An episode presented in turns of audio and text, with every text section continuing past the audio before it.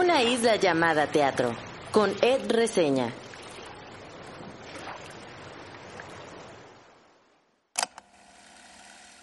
A veces no me acuerdo de los nombres de los personajes de una obra, y puede que no recuerde con exactitud de qué iba la historia, pero sí tengo presente el cómo me sentí, las sensaciones y emociones que pasaron por mi cuerpo.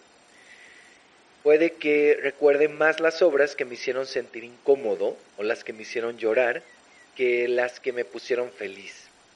Es curioso cómo funcionamos los seres humanos, cómo funciono. Gracias por entrar en esta isla.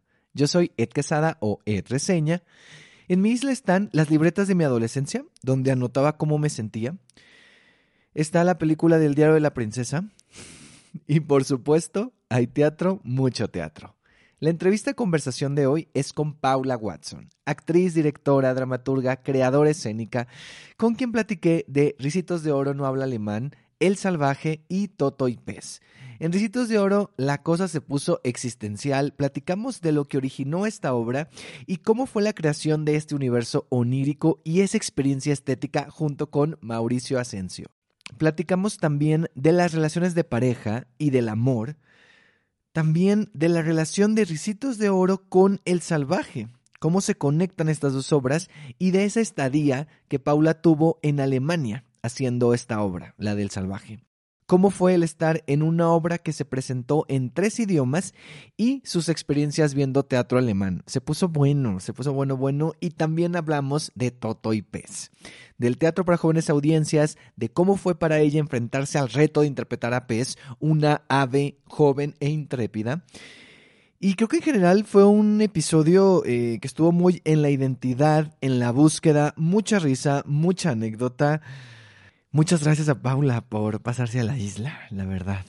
Y después de la entrevista les contaré un poco de mi experiencia en la ceremonia y alfombra roja de los Metro GNP 2023, los premios metropolitanos de teatro que se llevaron a cabo la semana pasada. O sea, ya pasó más de una semana, pero aquí les traigo el chisme un poquito. Pues no chisme, sino mi, mi opinión, mi punto de vista, mi experiencia. Y al final del episodio, después de hablar de los Metro, les contaré un poquito de tres obras que vi y que les quiero recomendar, que son Creadores de Mundos, Carlota, Un lugar fuera del mapa y El gallina pato. Pero antes, vamos a conocer, ahora sí, un poco de la isla de Paula Watson.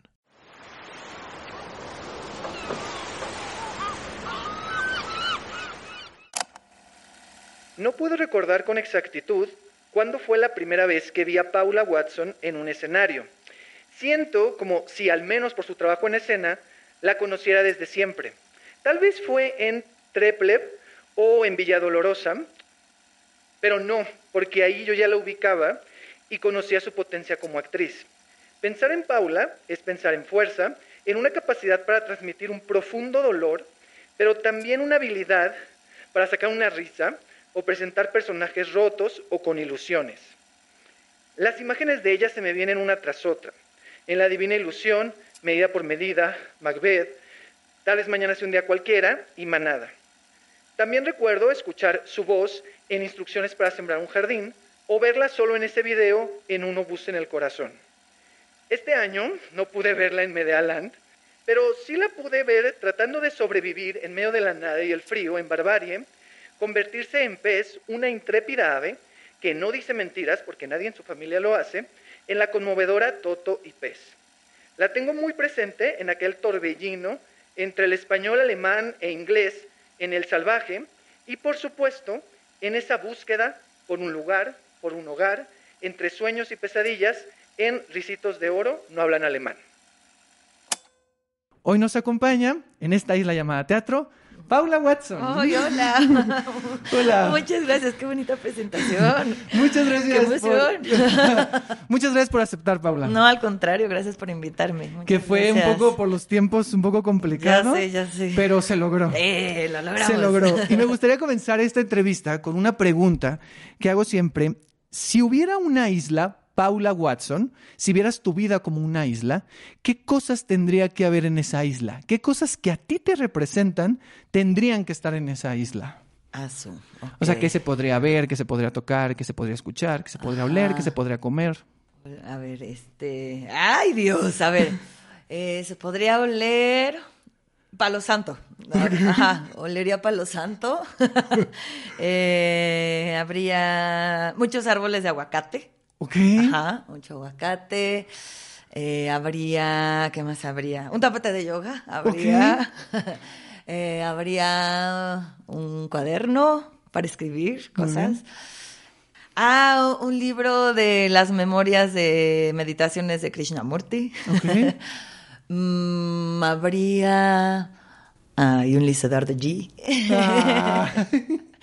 Eh, sonaría. ¿Qué sonaría? Creo que tú también estarías en su isla, ¿eh? Tú creo que tú también estás en su isla. Creo que sí, cuando él espero vino, que sí. cuando él, no, es que él Sí, vino sí, y sí le hice esta pregunta. Ay, sí me Entonces, acuerdo. Estaría en mi isla, definitivamente. Eh, sonaría, pues mi lista de favoritos de Spotify, yo creo que si pudiera llevármela. Toda mi lista de, de canciones favoritas, que es bastante ecléctica. Ok, ¿alguna, Eh, algún, ¿alguna canción que esté ahí en esa lista? Híjole, son cientos, pero son como muchos movimientos de géneros distintos. Entonces, como que eso me mueve del lugar bastante, Como para tener versatilidad, Claro, ¿no? claro, Estoy muy pensando. bien, muy bien. Eh, ay, te- sí, como poder, es una isla, pero pondremos que se puede tener todas las estaciones del año en la isla. sí, sí, sí, sí. Eso, Se poder, lo que tú quieras. como poder oler, observar todas las estaciones. Ok. Ajá, eso se me ocurre ahorita. Muy bien, muy bien. Me gusta. Me gusta esa isla. Me gusta ese detalle de todas las estaciones. Porque imagínate, sí, una isla también donde caiga nieve o... o Sí, sí, esté- sí. O sea, como que pensamos obviamente en la arena, el sol y Claro. el calor, pero poder tener una isla con todas las estaciones creo que sería bonito. Ok, muy bien. Me gusta esa isla. Ahora, mencionaste a Luis Eduardo, mencionaste a alguien, pero imagina que en esa isla está sola, no hay nadie. Pero Ajá. por un día tú puedes invitar a una persona, ya sea eh, viva, muerto, un personaje histórico, alguien que admires, un familiar, un amigo, una amiga, a alguien para que pase 24 horas contigo en esa isla. ¿A quién invitarías y por qué? Ah, a mi abuela, yo creo. Sí, mi abuela que ya no está, pero creo que la invitaría a ella. Es como un personaje muy importante en mi vida, una relación. Sí, pues es como alguien que me enseñó a a vivir con un mundo propio muy específico y creo que siempre la traigo conmigo. Muy seguido sueño con ella, como que muchas veces pienso en ella, de cómo ella se sentiría viéndome ahorita. Ok. Entonces, sí, creo que más allá de un personaje histórico que también sería sumamente divertido, interesante, ajá, creo que me gustaría mucho que viera lo que soy hoy. Ok. Ajá. Qué chido, muy bien. Me encanta esa imagen entonces de tuya y de tu abuela en esa isla. ¿En qué estación te gustaría que estuvieran? Ay, con mi abuela yo creo que seríamos como otoño. Ok, Ajá, muy bien. sí. Y entrando un poquito en Ricitos de Oro no hablan alemán, Ajá. te voy a hacer una dinámica donde yo te doy una palabra y tú me respondes con una palabra, la primera que se te ocurra. Ok, pero asociado a ricitos. Asociado, asociado a la palabra que yo te dé. Puede Ah. ser en el contexto de Ricitos o en el contexto que tú quieras. Ok, a ¿Sí? ver. Sí. Vamos bien. A ver. Memoria, Mm, arraigo. Alemania, Futuro inconcluso. insatisfacción, Constante. actuar. Conocerme. Esta no es una palabra, es más bien un concepto. Bueno, no un concepto, una cosa. Sopa de papa. Ah, infancia. Crisis. Espacio para ser lo que en realidad soy. Casa. Con mi cuerpo. Pesadillas. Miedos no dichos. Deseo. Motores. Dirigir. Observar amorosamente. Escribir. Acto honesto. Violencia. Ay, es, no sé dónde la siento esa. Innombrable, no sé. Pertenecer. Deseo.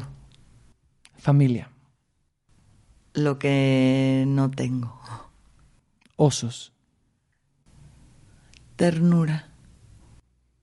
Amor. Todo. Pasado. La no soledad. Presente. Respiración. Sueños. Vida paralela. Y por último, teatro. Camino constante de saber quién soy. Perfecto. ¿Hemos terminado esta parte? No pude hacer una sola palabra, disculpa. no te preocupes. Pero me parece que está muy bien. Funciona perfectamente. Ok. Eh, Ricitos de Oro, no hablan alemán. Ya había tenido una temporada en otro espacio. Ahora está en el, está ya terminando la temporada en el Centro Cultural del Bosque, en el sótano del Teatro Julio Castillo, del Bosque Julio Castillo. Es una obra eh, escrita por ti, dirigida por ti y por Luis Eduardo G. Yo la pude ver hace algunas semanas. Eh, fue una experiencia muy fuerte para mí.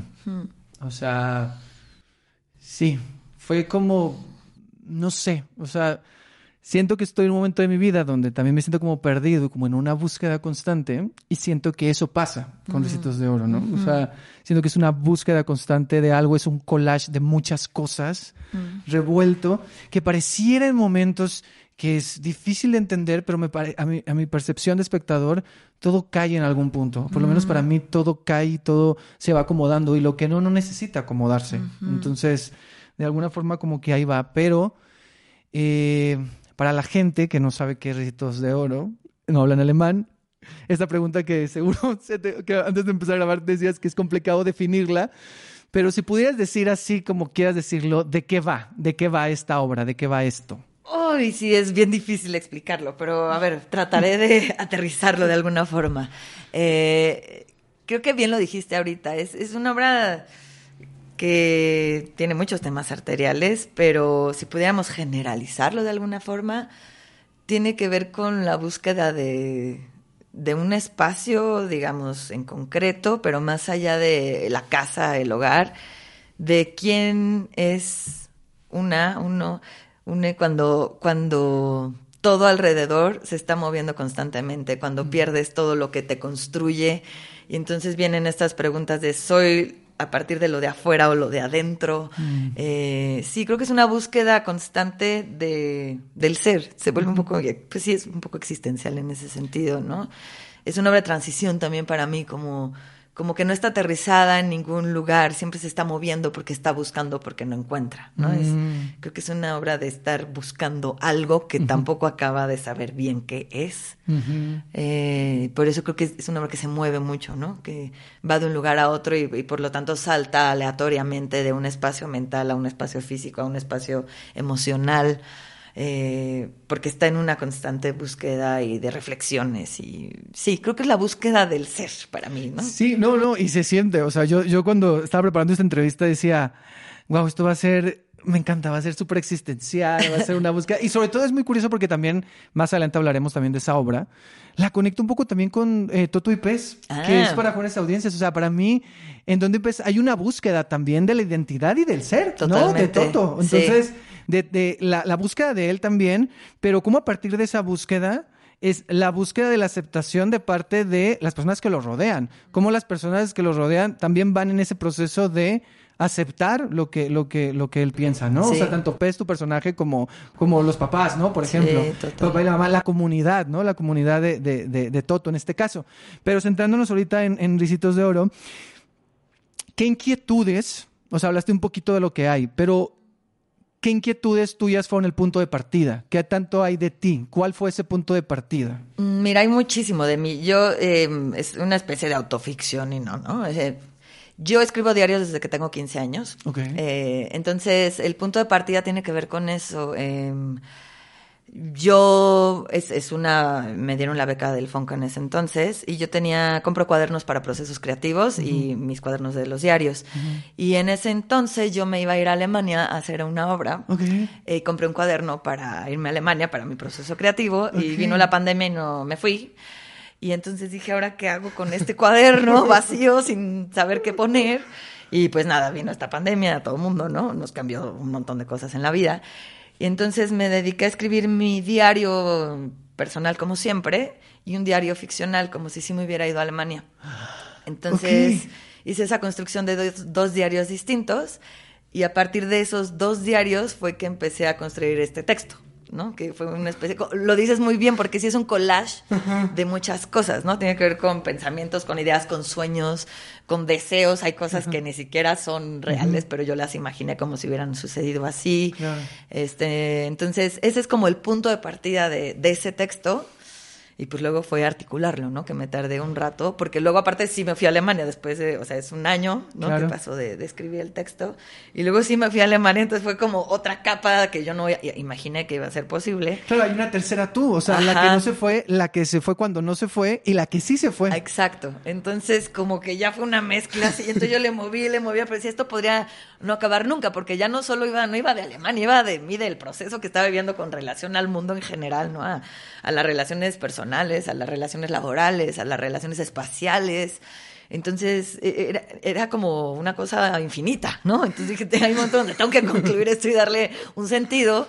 Y por eso creo que es de transición también, porque podría seguir y seguir, ¿no? De cierta forma, que tiene que ver un poco con el final que dice, siempre tengo hambre. O sea, como que no hay manera de saciar esto, ¿no? Justo.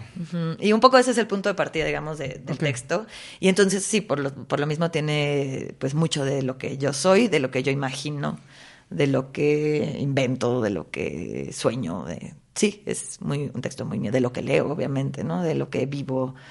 Em, y traté de darle una especie de cobijo teatral a partir de esta Ricitos de Oro, ¿no? Como que yo me movía en muchas casas en la pandemia, ¿no? Como que iba a casa de una amiga y cuidaba sus plantas y entonces vivía en su casa y luego iba a casa de otro primo y vivía ahí. Es como que hubo un punto donde dije, soy como una risitos contemporánea, ¿no? Como que estoy ahí y me pongo la ropa de mi amiga que me encanta porque me gusta ropa y me como lo que cocina mi primo, ¿no? Y era una cosa. Entonces como que pensaba, risitos de oro puede ser este cobijo que le dé la teatralidad para que no solo se vuelva algo que tiene que ver conmigo, sino, sí, risitos, ¿qué es? ¿No? Es el cuento que conocemos todo el mundo, que hay miles de versiones, ¿no?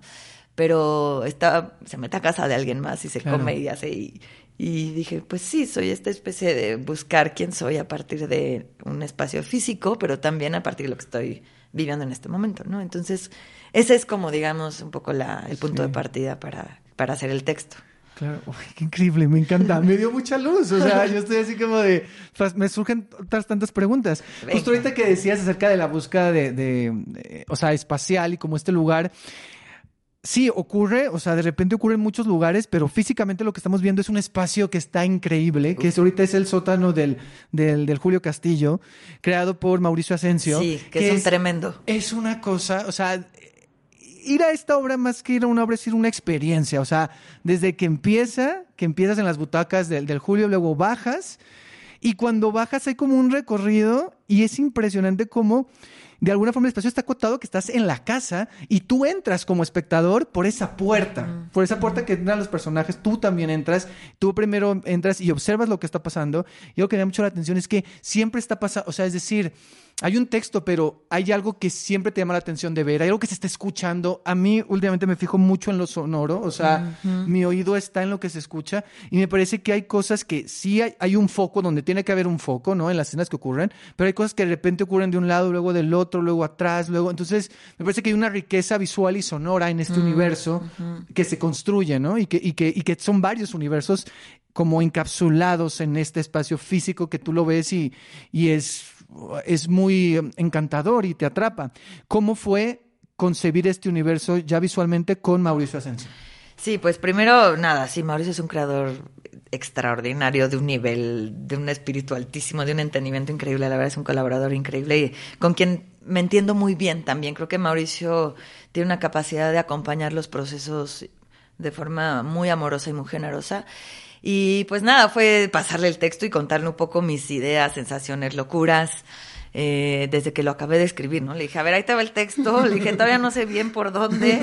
Eh, tengo que aterrizar con Luis Alvaro también cosas, ¿no? Pero como que yo le soltaba ideas, imágenes. Trabajamos mucho con referencias de imágenes, ¿no? También. Él me lanzaba las, las suyas, este fuimos y venimos por muchos eh, diseños distintos, ¿no? Ah, eh, trabajar con Luis Eduardo las escenas, eh, como que hicimos un laboratorio de cómo puede hacerse cada escena y a partir de eso qué lo podría contener, entonces rebotarlo con Mauricio, pero luego Mauricio nos mandaba otra idea y de, no, esto esponja muy distinto la idea. Es, es un colaborador, digamos, que influye completamente también en la creación, ¿no? tenemos muy buena comunicación en relación a eso. Entonces, fue como entender las esencias de los temas que se querían exaltar y cómo hacer este espacio de forma onírica, que para mí también era como muy importante, que sí es un espacio también muy onírico, pero también muy realista. O sea, hablábamos mucho de que no tenga un solo género, ¿no? Como que yo decía, es que esta obra no puede tener un solo género, porque va y viene de tantas formas. Y, cómo hacer para que sea, es un día en nuestra vida. En un día pasamos por todos los géneros posibles. O sea, pasas al melodrama, luego la farsa en la esquina, y luego te cagas de risa, y luego nos pasan todas las emociones, ahorita mismo nos están pasando, ¿no? Entonces, podemos, y un poco esas eran las ganas también de abordar la obra y de sentirla habitada por esta familia de osos, ¿no? Que eso también nos preguntábamos, ¿cómo son los osos? O sea, ¿Son botargas en caricatura o son...? Entonces Mau nos mandaba ideas y luego eh, pensábamos en otras. O sea, fue todo un, un proceso bastante largo y profundo de, de pensar, de hablar, de, explorar, hasta que llegamos a una casa, porque la primera parte de la obra fue en una casa. Entonces la casa misma también nos empezó a dar un código. Mm. Eh, digamos, estético, que Mauricio, con todo su talento y el detalle y el amor que le pone, pues fue dotándola de esto. Pero es una especie de casa que no está del todo hermosa. Y sí es bellísima de ver, porque creo que es una experiencia estética. Como bien lo dices, también es una experiencia estética, ¿no? con el Estética. Este, pero de dotar la casa de vida, ¿no? ¿Y qué tiene que ver con esto? Que está como a 360 grados. Huele, se escucha, se habita y a partir de ahí entonces cabe todo, o sea, como cómo lograr un espacio donde quepa todo, ¿no? Quepan los sueños, quepan los silencios, como que a mí me gusta mucho trabajar con los espacios de contemplación, como de postales, ¿no? De espacios que solo ocurren en la acción y la palabra detona cosas, pero luego en la acción se aterrizan o, digamos se siembran cositas con la palabra y luego la cosecha viene en un movimiento o en una imagen, ¿no? entonces fue un poco, pues sí, como estar ahí rebotando. Luego él iba a ensayos porque Luis Eduardo y yo actuando y dirigiendo luego era muy difícil. Claro. Es, lo peor que he hecho y no lo vuelvo a hacer. o sea, es muy difícil actuar y dirigir. ¿Era la primera vez que lo, que lo hacías? Que yo, con Mauricio yo ya había hecho otra cosa, pero él me dirigía por de fuera siempre. Pero de escribir, actuar y dirigir, sí es la primera vez que lo hago. Entonces como que era, entonces de pronto le decíamos al Mao, a ver, ve esto cómo se ve y confiamos mucho en su mirada. O sea, pues eso se siente así. Y era como, bueno, pero así queremos que se sienta así o no. Entonces apretábamos tuerquitas también desde ahí, ¿no? Entonces... Pues sí, fue un proceso muy acompañado también por, por Mauricio en ese sentido, con relación también a, a lo que no se está diciendo, a lo que no se ve, que va un poquito más allá en lo sutil, ¿no? En la energía, en las atmósferas, en todo eso. Justo, es que es eso lo que, o sea, yo siento que es una obra de muchas atmósferas. Como bien dices, es una experiencia estética, pero hay algo y cómo cada escena o cada momento tiene su atmósfera y luego cambias a otro, y luego cambias a otro. Entonces vas y vienes y vas y vienes. Entonces juega contigo y, y me encanta, o sea, me encanta que una frase en un momento dice algo así como de, esto no es una historia de amor. Y que, porque de repente sí cuenta cosas de una pareja, ¿no? y, esta cuestión de las relaciones de pareja, del... Ah, bellísimo esta idea de cómo pensar en, en tu yo del pasado y que literal hay una tú del pasado, ¿no? Entonces sí tiene unas partes que es así como de... o sea, sí eh, y unas frases y unas cosas. Hay una escena ya rumbo al final que a mí me conmovió mucho, que me recordó un poquito a esta película de Eterno Resplandor de una mente sin recuerdos. O sea, hay como, hay, hay como cosas ahí, pero también crea su propio universo. O sea, hay algo que es como muy especial y como muy vivo, ¿sabes? O sea, que, que, vive, que vive ahí. Sí, o sea, creo que la idea también era eso, ¿no? Como esto que te digo, cómo generar un contenedor donde podamos ir y venir y quepa toda esta especie difícil de explicar porque no es lineal. Sí va de amor, obviamente, pero tampoco es solamente de eso, ¿no? O sea, claro, cada quien lo ve a partir de lo que es, que también eso me gusta mucho. Que a mí me encanta que la audiencia diga, va de esto, y yo digo, claro, va de eso. Y alguien dice, va de esto, por supuesto que va de esto, ¿no? O sea, como que ese espacio abierto a mí me gusta mucho también eh, generar como en la creación, ¿no? Que no estén las respuestas ni, ni los resultados de esa forma, ¿no? Que haya claridad en lo que estamos haciendo claro. desde adentro, pero dejar espacios abiertos a la interpretación, a mí me gusta mucho trabajar así. Entonces, claro, es la pareja, pero es la identidad, pero es el hogar, pero es el que soy, pero es el trabajo, pero es la ficción, pero es la mente, que sí es real, que no, es sistema nervioso para mí, ¿no? Como que yo trabajo un montón con el cuerpo y, me, encanta ir para adentro con el cuerpo, entonces también, eh, sí, yo tengo como muchas dudas al actuar, que siempre digo, ok, a ver, yo estoy actuando esto y lo estoy sintiendo, químicamente está ocurriendo. No me está ocurriendo, pero me está dando colitis, estoy generando muchísimas cosas corporales que sí son reales, ¿no? Entonces, mi cuerpo no sabe que es ficción, pero yo sé que es ficción. Es como que esos espacios me fascinan, ¿no? Eh, me, encanta pensar mucho en eso. Entonces, también quería como que fuera un viaje donde pudiéramos hacer que la audiencia se confunda con nosotros, ¿no? Justo, y siento que eso, eso pasa un poco, pero me gusta eso que dices, o sea, siento que cada quien lo toma del lugar desde donde está. ¿no? O sea, entonces puede ser una historia de amor, pero puede ser una historia de identidad, pero puede ser una historia de familia, pero puede ser una historia de tus peores pesadillas o de tus más grandes anhelos. Entonces está todo eso ahí como un poco revuelto, ¿no? Por así decirlo. Sí. Esta obra va de, como hemos dicho, o creo que estamos en, eh, la búsqueda de hacer una palabra en común, sí. ¿no? Una palabra que hemos repetido. Actualmente, ¿cuál es tu búsqueda como creadora y como actriz? Y si me lo permites también, ¿cuál es tu búsqueda personal? Eh, no sé si tengo claro una búsqueda como actriz. Eh, creo que en general me gusta mucho lo que me rete, ¿no? Como lo que me haga ponerme insegura y, y, moverme del lugar y buscar otras formas de interpretación, de escuchar.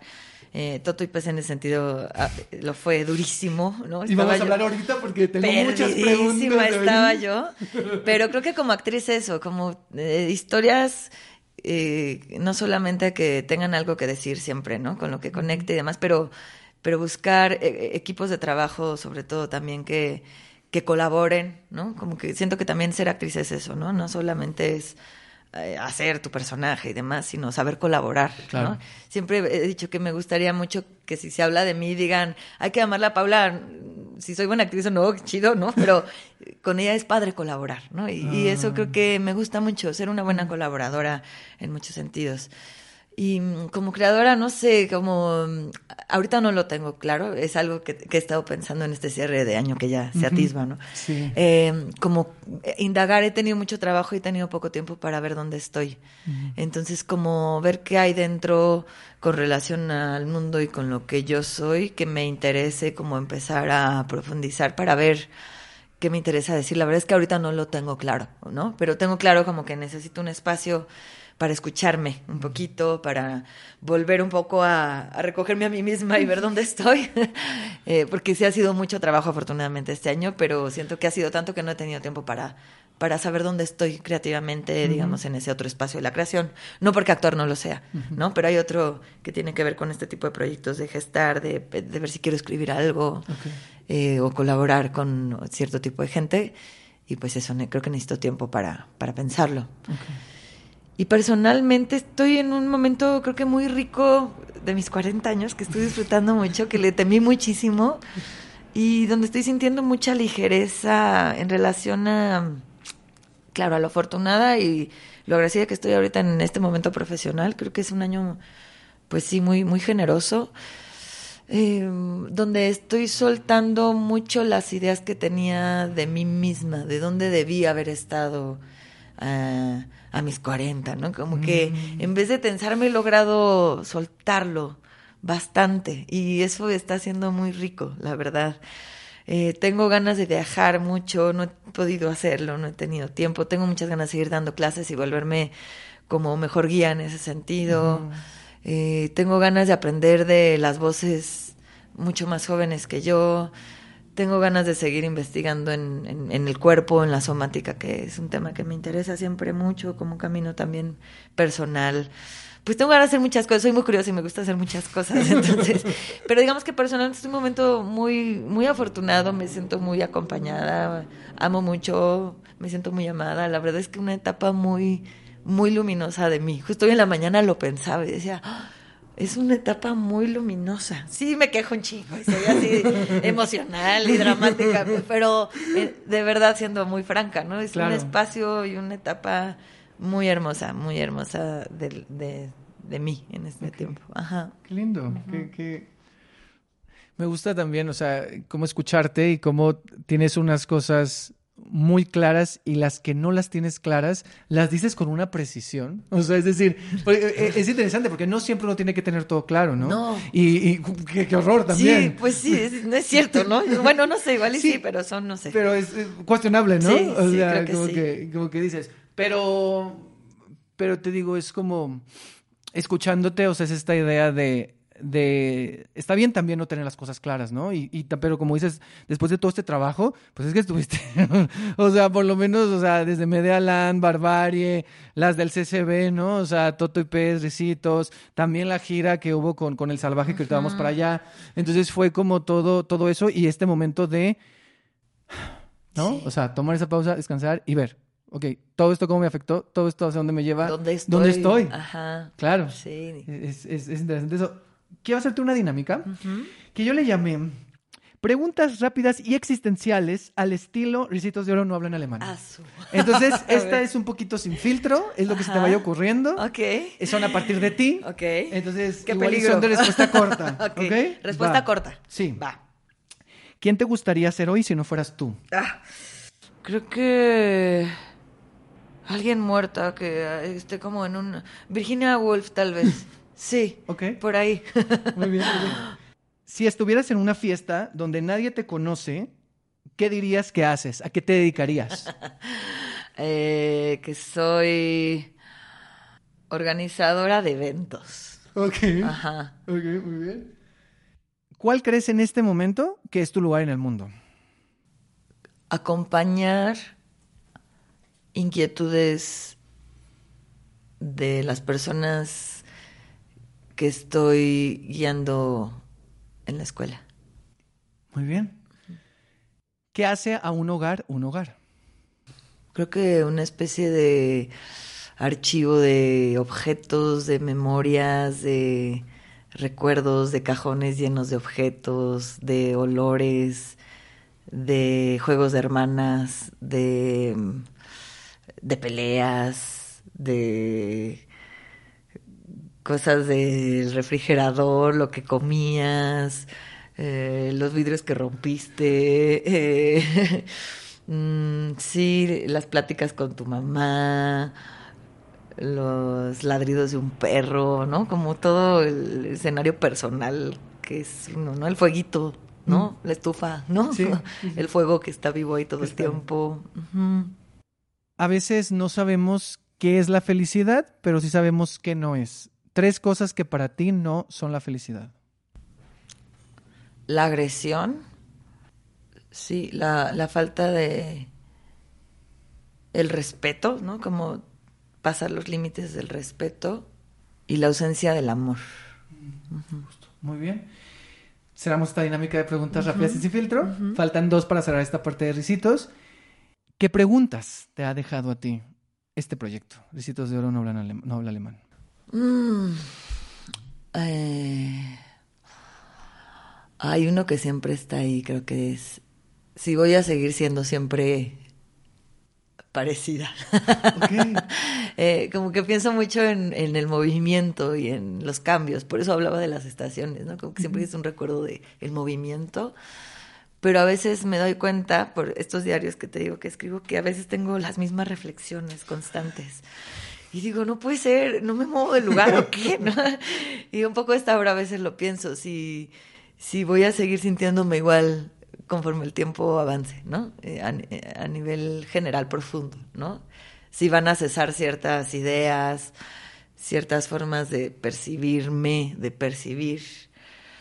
Sí, sí me voy a mantener siendo igual. Eh, también me reafirma la importancia que yo le doy y el valor a los recuerdos y al pasado.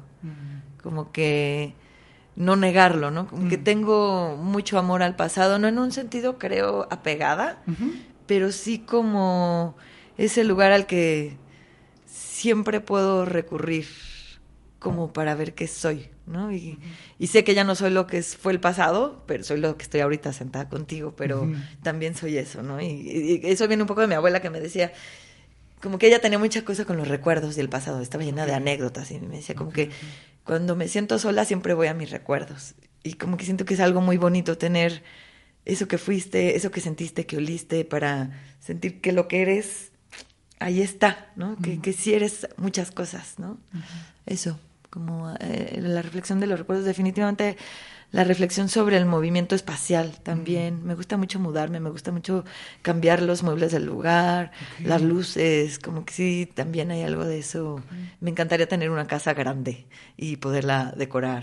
Creo que cambiaría una de las respuestas ahorita de las que me hiciste, ¿Cuál? que diría que soy decoradora de interiores. Ah, muy bien. muy Sí, bien. ¿Te como gusta? que es difícil pensar así tan rápido, pero me encanta, me encanta y cambiarlos, así llego a una casa y ahorita no puedo evitar ver tu casa y digo, ay, yo hubiera puesto el sillón ahí, sin ser metiche, pero soy como muy de, ay, esto se vería bien ahí, como que no lo puedo evitar, como Claro. cómo armonizar espacialmente, como que tengo una tendencia, y lo pienso mucho en risitos, ¿no? Como Claro. que es algo que también me ha detonado risitos.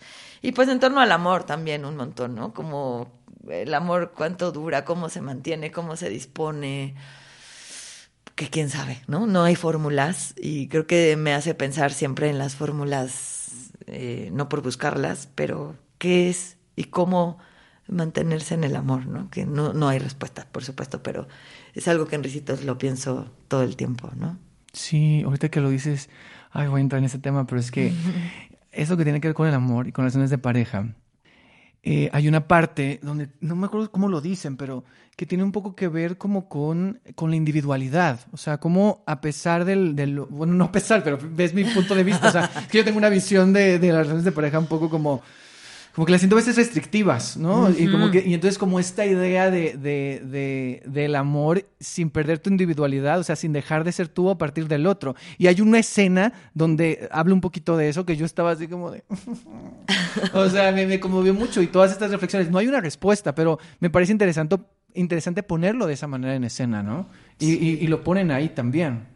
Sí, como que claramente yo pienso mucho en el amor. O sea, sí me encanta hablar del amor, ¿no? Es uno de mis temas, ya sé que es cliché, me vale, ¿no? Pienso mucho en el amor, en, en todos los tipos de amor, ¿no? En las relaciones en general, en- humanas y en el mundo, ¿no? Pero eh, sí, creo que como dices, es- el sistema en el que nos movemos parejil, ¿no? Nos, nos aleja mucho de nosotras, de nosotros, ¿no? Como que nos vamos cada vez desapareciendo más cuando nos mimetizamos y nos relacionamos y luego es muy difícil darse cuenta qué está poniendo uno en juego y cómo eso va mermando la relación porque te empiezas a desaparecer un poquito de quién eres, ¿no? Sí, sí. Y es bien difícil moverse del lugar porque siento que así lo hemos aprendido, ¿no? Que tenemos que que eso, que dar todo, que estar, que escuchar, que, que ser muéganos, ¿no? Que, y de pronto el ser tu sostén principal, que es uno mismo, se queda quién sabe dónde, ¿no? Mm. Y creo que va acompañado del miedo a perder a quien amamos, el miedo a que no nos amen como nosotros queremos que nos amen Claro. o, o creemos que eso es la forma de amar, eh, pues de una inseguridad absoluta, ¿no? Y, y ahí, por supuesto, como dices, no hay la respuesta, pero sí hay una, un clavado que me interesa mucho y que estoy tratando también de explorar, ¿no? Como podemos amarnos siendo individuales, ¿no? Y es un camino a veces bien difícil por lo aprendido, creo, pero que vale la pena intentar caminar y explorarlo porque sí creo que se abren otros espacios del amor increíbles y, y que le dan un sostén no solo a quien ama, sino al amado también, ¿no? Como que hay gente que te enseña a amar mucho, pero otra que te enseña a amarte a ti mucho, ¿no? Y creo que si se logra ese ciclo, ¿no? Amarme mucho para poder amarte, eh, se puede lograr algo ahí distinto, por lo menos Claro. en la experiencia, ¿no? Claro, sí, sí. Mm. Ay, qué fuerte yo así ya. Ay, que hoy aquí una plata. Ya hablemos del mejor del amor. De la... Cierto. Yo Es- podría hablar del amor horas. Pero me encanta cómo dices, o sea, a, a pesar de que puede ser como este cliché, creo que hay algo en, en- también en la forma en cómo está puesto aquí en esta obra, ¿no? Y, y siento que me encanta que, que sea no lineal y que todo lo que está sucediendo sea como un collage, justo, o sea, de, de piezas que cada quien arma como, como quiere, ¿no? Antes, eh, cuando estabas, cuando empezaste esta respuesta, eh, justo se me vino una pregunta y era, ¿qué tanta vida crees que tiene este proyecto? ¿Qué tanto lo quieres seguir haciendo? ¿Y por cuánto tiempo? Gran pregunta. Fíjate que cuando la hice la primera vez dije, ay, no sé si es ya o qué. Y cuando vino esta oportunidad de volverla a montar, fue como, ¿desde dónde la abordamos ahora? Porque ahora ya pasó año y cachito, ¿no? Que la hicimos. Y fue volvernos a poner dónde estamos para abordarlo de la manera más honesta y desnuda posible, ¿no? Porque creo que es un proyecto que exige desnudez, ¿no? Sí, O sea, justo. como que, claro, hay un cobijo, pero en general, ¿no? Como que trabajar de la forma más honesta. Mm, no lo sé porque sí lo he pensado. Creo que el tema del amor es universal y permanente. Eh, pero la dificultad que le veo de pronto es con lo espacial. O sea, como que lo hemos hablado Mm. mucho Mauricio, Luis Eduardo y yo. eh, eh, como que no la vemos en un teatro, ¿no? Como que espacialmente no la vemos en un escenario, así que empiece la obra y ya. No. Hay algo de ir a la entraña, de, de que te vayas hacia adentro desde otro lugar. No sé qué tan viable es, digamos, a te- a nivel técnico, que nos ocurra en otro espacio, ¿no? Esa es una, digamos, una misión que tenemos de buscarlo, porque sí hay intenciones de, de seguirla haciendo. A mí se me antoja seguirla haciendo. ¿no? Y creo que todavía tiene muchos espacios que explorar. Y, y- y espero mucha audiencia a quien eh, recibirla, ¿no? Como sea que la reciba. Pero el, el obstáculo que de pronto sí le veo es dónde carambas la vamos a hacer, ¿no? Mm, Y eso, bueno, pues será una chamba que tendremos que darnos a la tarea si hay intenciones y todo, que ahí estamos y tenemos también eh, alianzas con un- nuestra productora que es Julie Moscosa, ujú. ¿no? De, lo platicaremos. Pero a nivel, digamos, interno se me antoja y, y creo que tiene todavía un montón que explorar, pero creo que técnicamente hay que ver qué hacemos con eso. Sí, porque requiere ese espacio muy específico y como dices, tiene que ser así. O sea, y, como, y después de que la ves ya como espectador dices, sí, o sea, tiene que tener, esto que me encanta de como de entrar, o sea, de la entraña, como de, de, de escarbar en lo profundo, como de entrar a un lugar también, o sea, sí, ojalá que se pueda. Eh, Ojalá. que, que me- mi pregunta iba más, o sea, es interesante lo que dices, iba más encaminada a esto de, de tú cómo te sentías con, con, con esas ideas, con ese discurso, pero me parece que lo dijiste, o sea, tú todavía quieres seguir Todavía haciendo. conecto O con sea, ello. conectas con eso. Y creo que si no, siempre hay una forma de darle la vuelta en la opinión. O sea, creo que la palabra puede seguir la misma, pero la interpretación tal vez se mueva de lugar. De hecho, paso de, la, de la pasada a esta. Hay lugares donde yo ya estoy en otro lugar y Claro. creo que en la interpretación puedo dotarle de otra. Hasta ahorita, ¿no? O sea, creo que, que sí, todavía hay cosas que decir ahí. Para cerrar esta parte de risitos, ahora sí, porque yo siempre cierro y cierro y nunca cierro, pero ahora sí. eh, ¿Qué puede encontrar el público que no ha visto risitos y que vaya a verla? ¿Con qué se va a topar? Yo creo que se va a topar con una experiencia estética, como lo hablamos, ¿no? Primero una experiencia espacial bellísima, la verdad. Eh, se va a topar con un trabajo muy, muy honesto, muy franco, muy abierto, eh, con, creo, también un lugar onírico donde creo que como audiencia, a mí me gusta como espectadora, donde no sabes qué va a pasar. Y creo que vivirlo es divertido, ¿no? Como que hay obras, empieza y medio intuyes por dónde va la Sí, cosa. sí, y creo, creo que puede pasar muchas cosas. No sabes bien qué va a pasar. Entonces, siento que te permite, ¡fum! hay un momento donde tienes que soltar y recibir Claro. lo que viene, ¿no? Eh, habrá gente que la pase mal probablemente con eso, pero creo que puede esperar una experiencia donde realmente de- le ocurrirá sin esperar nada. O sea, que si no espera nada, pueden como experimentarla en el presente más franco posible. Ok. Muy bien. Pues ahí está, Risitos de Oro no habla alemán, eh, escrita por Paula Watson, dirigida por Paula y Luis Eduardo. En el sótano del Teatro del Bosque Julio Castillo, ahí en el Centro Cultural del Bosque. Eh, esperemos que para estos momentos les queden una o dos funciones. Este, y bueno, ahí para que chequen y puedan, y puedan verla. Y conectando, Risitos. Según yo, la obra que fuiste a hacer a Alemania era El Salvaje. Sí, ¿Ok? sí. El salvaje. Esta obra, no sé si el nombre de la compañía, el- la, la alemana, ¿cómo se llama? Schauspielken. Schauspiel- Ajá. Eso. Es una producción que fueron a hacer allá, es dirigida por David Gaitán, es una adaptación de David Gaitán a partir de la novela de Guillermo Arriaga, del mismo nombre, El Salvaje. Eh, el elenco es mitad de allá de esa compañía y mitad de acá de, de México. Eh, estás tú, está eh, Raúl Villegas y Pablo Chemor, que también hace la música Sí. eh, que es actor músico, que así lo hemos visto en la mayoría de las obras en las que Sí, luego él actúa. sí. Y es esta obra que se hizo en el 2021, 2020? 21. 2021. Y tuvo cinco funciones por acá en México hace poco con el, el circuito del Cervantino. Estuvo en Guanajuato, estuvo en Jalisco, tuvo dos. Y una aquí en, el- en la Ciudad de México, que es la que yo pude ver. Y justo cuando contacté a Paula me dice, pues estoy en el salvaje ahorita, si puedes ir a verla para también, porque tiene que ver. Y yo, ah, ok. Entonces dije, Alemania, pues algo ahí tendrá que ver.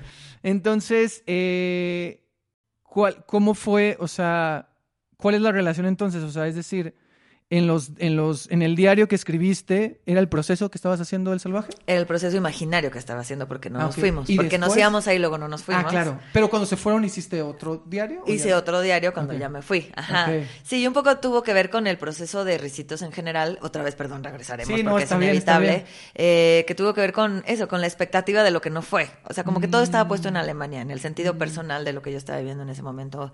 Eh, con una relación en el sentido profesional, ¿no? Como que irte a trabajar a Alemania a hacer teatro es así como el top del top. Mm. Como que había una expectativa absoluta de algo que no ocurrió.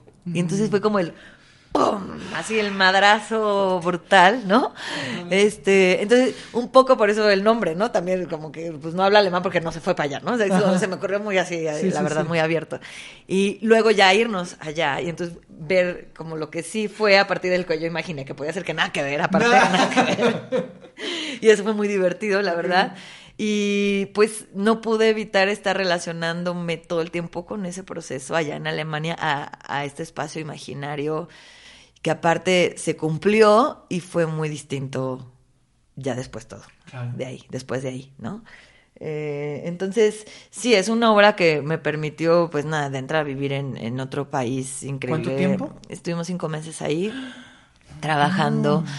Entonces fue una experiencia increíble, la verdad, de las que atesoraré toda mi vida, por supuesto.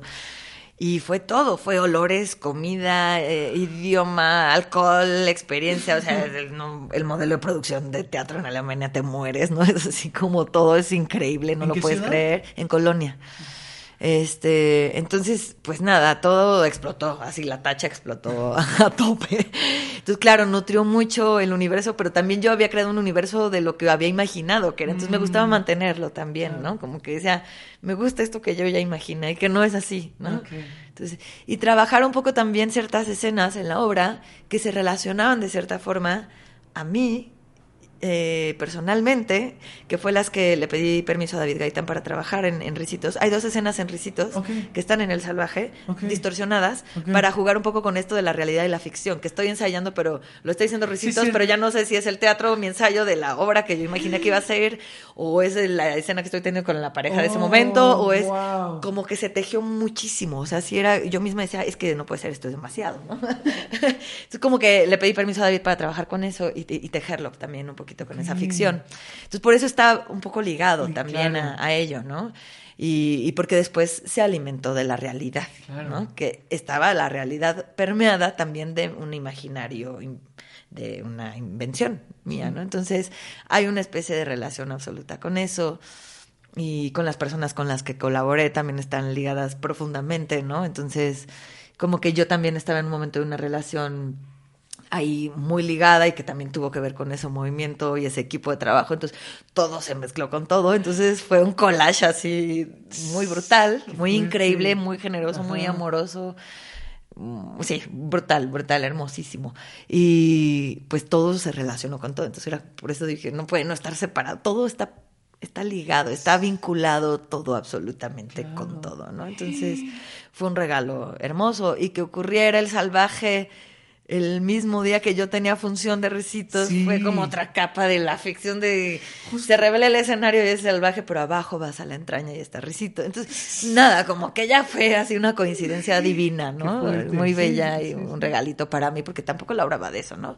Pero pues nada, pues al crearla y estar con todas esas cosas en la cabeza, de pronto que coincidiera todo, pues sí fueron. De hecho, fui a un espectáculo en Alemania, una obra increíble. Y era una cosa inmersiva brutal de siete horas. Siete horas. Siete horas. Una cosa, no, se- me encantaría contárselas, pero no podría porque es eterna, pero es de lo, es, es de lo más fuerte que yo he vivido como audiencia. No.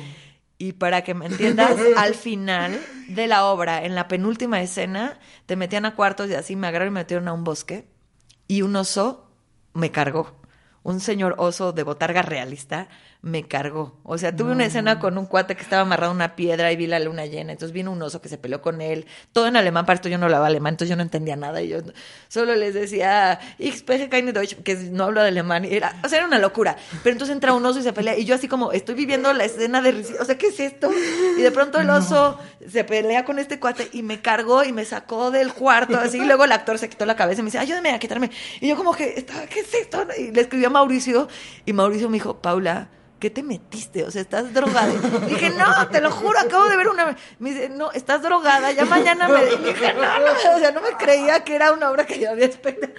Pero era como, no es cierto que me acaba de pasar esto, así les escribí, les conté, y era como, ¿qué es esto? ¿no? Entonces, nada, era como, pues siento que cuando estás en un tema todo se revela más, ¿no? Nos pasa, cuando te Sí, sí, interesa sí. algo, lo ves en todas partes. Claro, claro, Entonces, claro. un poco como que ahí también se tejió. Fuerte. Pero bueno, sí, como que me clavé en lo interno, pero el proceso del salvaje fue, sí, pues sí, brutal. Ver trabajar a esta gente, ese modelo de producción, enfrentarnos a lo trilingüe fue cansadísimo. Eso te iba a decir justo, o sea, como espectador, tú ves, o sea, yo veo eso y es como de, ¿qué está- yo no sabía, o sea, yo, yo dije, o sea, yo en mi mente, no sé por qué yo pensé que iba a ser todo en español. Y entonces Ah. cuando empiezo a escuchar que era alemán y español, digo, ok, Ok. pero cuando entra el inglés, digo, what, ¿qué está pasando? Y, y entonces es... Entiendo por qué alemán y español y entiendo que a lo mejor el inglés era porque el idioma en común. Claro. Y el que, o sea, yo dije, es que tenía, tenía que, o sea, lo pensé, lo estaba platicando con alguien con quien iba y era como de, pues sí, el inglés está porque seguro empezado, casi todo el proceso fue en inglés. O no sé, ¿tú hablas alemán? O- No, no hablo alemán, y eso fue como un problema. Nadie hablaba alemán de, de no, Raúl nadie, y Pablo. Nadie. Pablo un poquito, porque Ajá. es el que viaja más y lo llaman a trabajar al extranjero. Y él poquito, ahora ya habla bastante. Es, eh, es buenísimo con los ¿Y idiomas. David? Y David tampoco. ¿Puro Entonces inglés? hablábamos en inglés, era la forma en que nos relacionábamos. David nos dirigía en inglés. Este, yo empecé en Duolingo, ya sabes, así el gratuito, así como aprender lo básico, porque yo iba a ser eh, otro personaje y luego pasó un movimiento en la compañía de allá, entonces como que acabé hablando más alemán de lo que yo pensé que iba a hablar, pero esto, de esto me enteré tres días antes de llegar, entonces ya no hubo manera de aprender, pero fue increíble la experiencia de trabajar con, con esa banda, de que nos enseñara cómo actuar en alemán, porque era como aprender Wanshi Goshu, o sea, como Giriga, que es un idioma inventado, haz de cuenta. Entonces, era como aprender música, musicalmente aprenderte las palabras, pero no saber qué estás diciendo. Y luego actuarlas, o sea, como que yo, entonces fue un intercambio como que trabajábamos mutuamente, era como, a ver, yo en esta escena te quiero como empujar, te quiero reclamar, ¿cómo lo tendría que decir para que no suene a dulce? Ajá. Entonces me decía, no, es que entonces tendrías que articularlo así y enfatizarlo de esta forma para hacer esta intención que tú quieres. O sea, fue como un laboratorio de actuación No, es y de sí. escucha, porque todo entonces era escuchar el cuerpo. O sea, no entiendo nada, pero tengo que escuchar el cuerpo cómo me lo está lanzando para poderle realmente responder al estímulo que está ocurriendo. O sea, fue complejísimo, pero fue increíble. También para la- el cerebro fue así muy cansado, pero fue, fue de las experiencias más bonitas sobre indagar en la escucha. Brutal, que, que es lo que tenemos que hacer al actuar, ¿no? La escucha es lo más importante. Y era como ¡ah! todas las antenitas puestas ahí, ¿no? Sí, o sea, es que lo dices ahorita y digo, ¿cómo fue ese proceso? Y dije, le tengo que preguntar a Paula eso porque sí era, pero cinco meses, o sea, de, de... Duda, ¿la presentaron allá? Ajá. ¿Se presentó allá? Allá la ¿Cuántas estrenamos, fueron 12 funciones, me parece. funciones? 12. Ok, yo pensé que habían sido menos. No, 12. Tengo una duda, o sea, allá era exactamente igual, pero los subtítulos eran en, en. Igual, en los tres idiomas. Siempre estuvieron los tres idiomas. Ah, ok, Sí, siempre. ok, ok, ok, Ujú. ok. Como aquí, también. como aquí. la que presentaron aquí. Sí. Ok. Eh, para hacer esta parte tengo una pregunta que me causa mucha curiosidad. La recepción del público. ¿Cómo fue la recepción allá y cómo fue la recepción en las cinco funciones que dieron acá? Bien distinta. O sea, allá no se reían nada, no, casi nada. Así era como. Pero allá tienen una cosa que aplauden y se ponen de pie y tienes que salir seis veces a dar las gracias. Ah. O sea, era como, y, y los alemanes lo tenían súper integrado y como que decíamos, ¿qué, qué pedo? otra vez, otra vez? Y sí, como que la gente le gusta mucho aplaudir, pero no, no se manifiestan mucho, digamos, durante la función. Ok. eh, en nuestra obra. Hubo otras donde sí vi, yo fui a ver mucho teatro y ocurría, pero no, no es como gente que yo lo percibí así, el público, que no se está manifestando mucho vocalmente. Y aquí siento que muchísimos, estábamos sorprendidos en Guanajuato, que fueron nuestras primeras funciones en risas y reacciones, y era como, ¿qué está pasando? Y los alemanes también nos decían, ¿qué onda? Aquí todos eh, como que están riendo y nosotros decíamos, sí, es que la gente aquí le gusta mucho, viene también a entretenerse y, y a reír y está bien, y- pero estaban muy sorprendidos del público de aquí. Como decían, "Ah, aquí se entiende diferente, pues tiene que ver con la cultura también Claro. y con el humor es cultural también, Claro. ¿no? Y pues claramente es una adaptación de una novela mexicana con un director mexicano, un dramaturgo mexicano. Entonces, siento que aquí fue muy distinto el, el recibimiento de, de la anécdota, del texto. Allá no tienen idea de lo que son los tinacos, ¿no? Entonces, o sea, como que todo es bien diferente. La, Claro. la narrativa imaginaria y verbal es bien distinta, ¿no? Entonces fue muy diferente. Ahorita, digo, dij- mencionaste algo que me llamó mucho la atención. Dijiste que también viste teatro, o sea, fuiste a ver mucho teatro allá. ¿Cómo fue tu experiencia? O sea, ¿qué, ¿cómo es el teatro allá? O sea, ¿qué viste? ¿Qué narrativas? ¿Qué temas? ¿Qué formas? Muy político, muy, muy existencial, mucha palabra, mucha reflexión. No entiendo alemán, entonces era muy divertido también ver discursos y discursos que no entendía, pero sé que estaban pasando cosas. Eh, porque pues sí, no, no, no, no es que hubiera eh, subtitulaje ni nada. Sí es impresionante el modelo de producción que tienen. O sea, sí es increíble ver que pueden tener un cohete y despega en el escenario, o que entra un tractor y explota. O sea, sí te dan ganas, de- dices, no puede ser. O sea, aquí se te ocurre algo y te lo traen y te dicen, eh, ¿te gusta este piano? Y si no, mañana ya tienes tres opciones. O sea, sí es como un universo impactante, ¿no? En ese sentido. Que también me generó otras preguntas creativas, ¿no? ¿cómo qué? Porque como, ¿qué pasa con la austeridad de las cosas? ¿no? Como que te obliga a crear distinto con, tienes tres cosas, ¿no? Entonces, la mente, ¡pum!, se activa bien distinto. Sí, Pero también está maravilloso que te imagines un espacio y lo puedas tener. O sea, si hay algo ahí en la colaboración estética y espacial que, que existe, que la gente lo imagine y lo puede tener. Y es impresionante. Pero sí, creo que es, es, es un teatro muy político, muy discursivo, muy apoyado en la palabra. Son obras muy largas, cuatro horas, ¿no? Y palabra y palabra y palabra y palabra, muy, mucha expresión, mucho grito. Sí, gritan un montón. Sí, así como, ¿por qué gritan tanto todo el tiempo, no? Pero es cultural, ¿no? También, claro. o sea, es como... Sí, como que tienen una necesidad también de, de, de la distancia de la ficción y la realidad. Por ejemplo, allá en las funciones tienen esta persona que te apunta el texto. Entonces, a media función con público se les va el texto y lo piden. O sea, y la ¿pero primera- rompen y lo piden? Sí, y la primera vez que yo lo vi, como que dije, ¿qué es esto? ¿Es parte del espectáculo? ¿Qué? No, no, está, y es el apuntado. Yo después lo entendí en El Salvaje cuando lo estábamos haciendo. Eh, Claudia, que era nuestra apuntadora, está en las funciones en primera fila y si se te va puedes pedir texto y recuperar. O sea, no es lo ideal, pero está todo el tiempo. Y ellos lo pueden hacer. O sea, hay una figura de una apuntadora ya así. Sí, en primera fila, como si fuera el de orquesta, está ahí con su libreto y pueden pedir textos si se olvida, ¿no? Y como dijo que es así, ¿qué? ¿Qué es esto? ¿no? Así como que eso me voló el seso. Como que esta distancia de esto, esto es teatro, ¿eh? Mm. O sea, esto no es aquí. Y de pronto nos decían incluso los alemanes como a Raúl y a mí, así como, ¿por qué ustedes están como que les está doliendo de verdad? ¿O qué está pasando? Como que nosotros, no, hay una distancia muy clara de... Y era como muy, muy, muy loco ver como las formas distintas de trabajar, ¿no?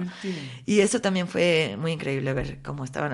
Me quedé con ganas de preguntarles mucho, de, de ver muchas otras cosas. La mayoría de los actores también daban clases allá con los que trabajaban. Nada, me quedé con muchas preguntas, ¿no? Pero ah, digamos eso fue lo que pude percibir. Ajá. Para cerrar El Salvaje, eh, ¿qué, te, qué te dejó a ti como actriz y como persona toda la experiencia? Me dio una seguridad tremenda del escenario. Mm, como que fue muy grato estar fuera del ojo de la gente que me conoce. Como que decía, aquí nadie me conoce, nadie sabe si actuó bien o actuó mal, lo que sea que eso signifique. y fue muy liberador. Como que dije, voy a por todo, voy a observar mucho a estas personas, voy a aprender de ellas, voy a escuchar mucho a David.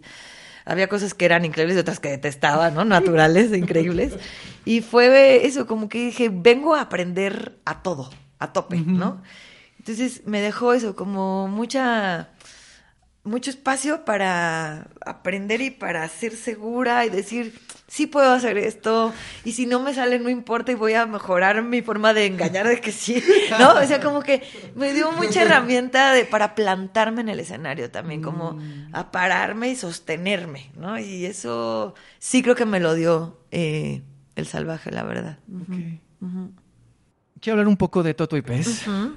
Porque cuando Luis Eduardo estuvo aquí, él me contó justo de que apenas venía y de que iban a empezar a ensayar o estaban ensayando Toto y Pez. Y cuando me dijo el elenco, yo estaba así como de, ¿cómo? O sea, jóvenes audiencias, Paula Watson y Diana Sedano, ¿cómo?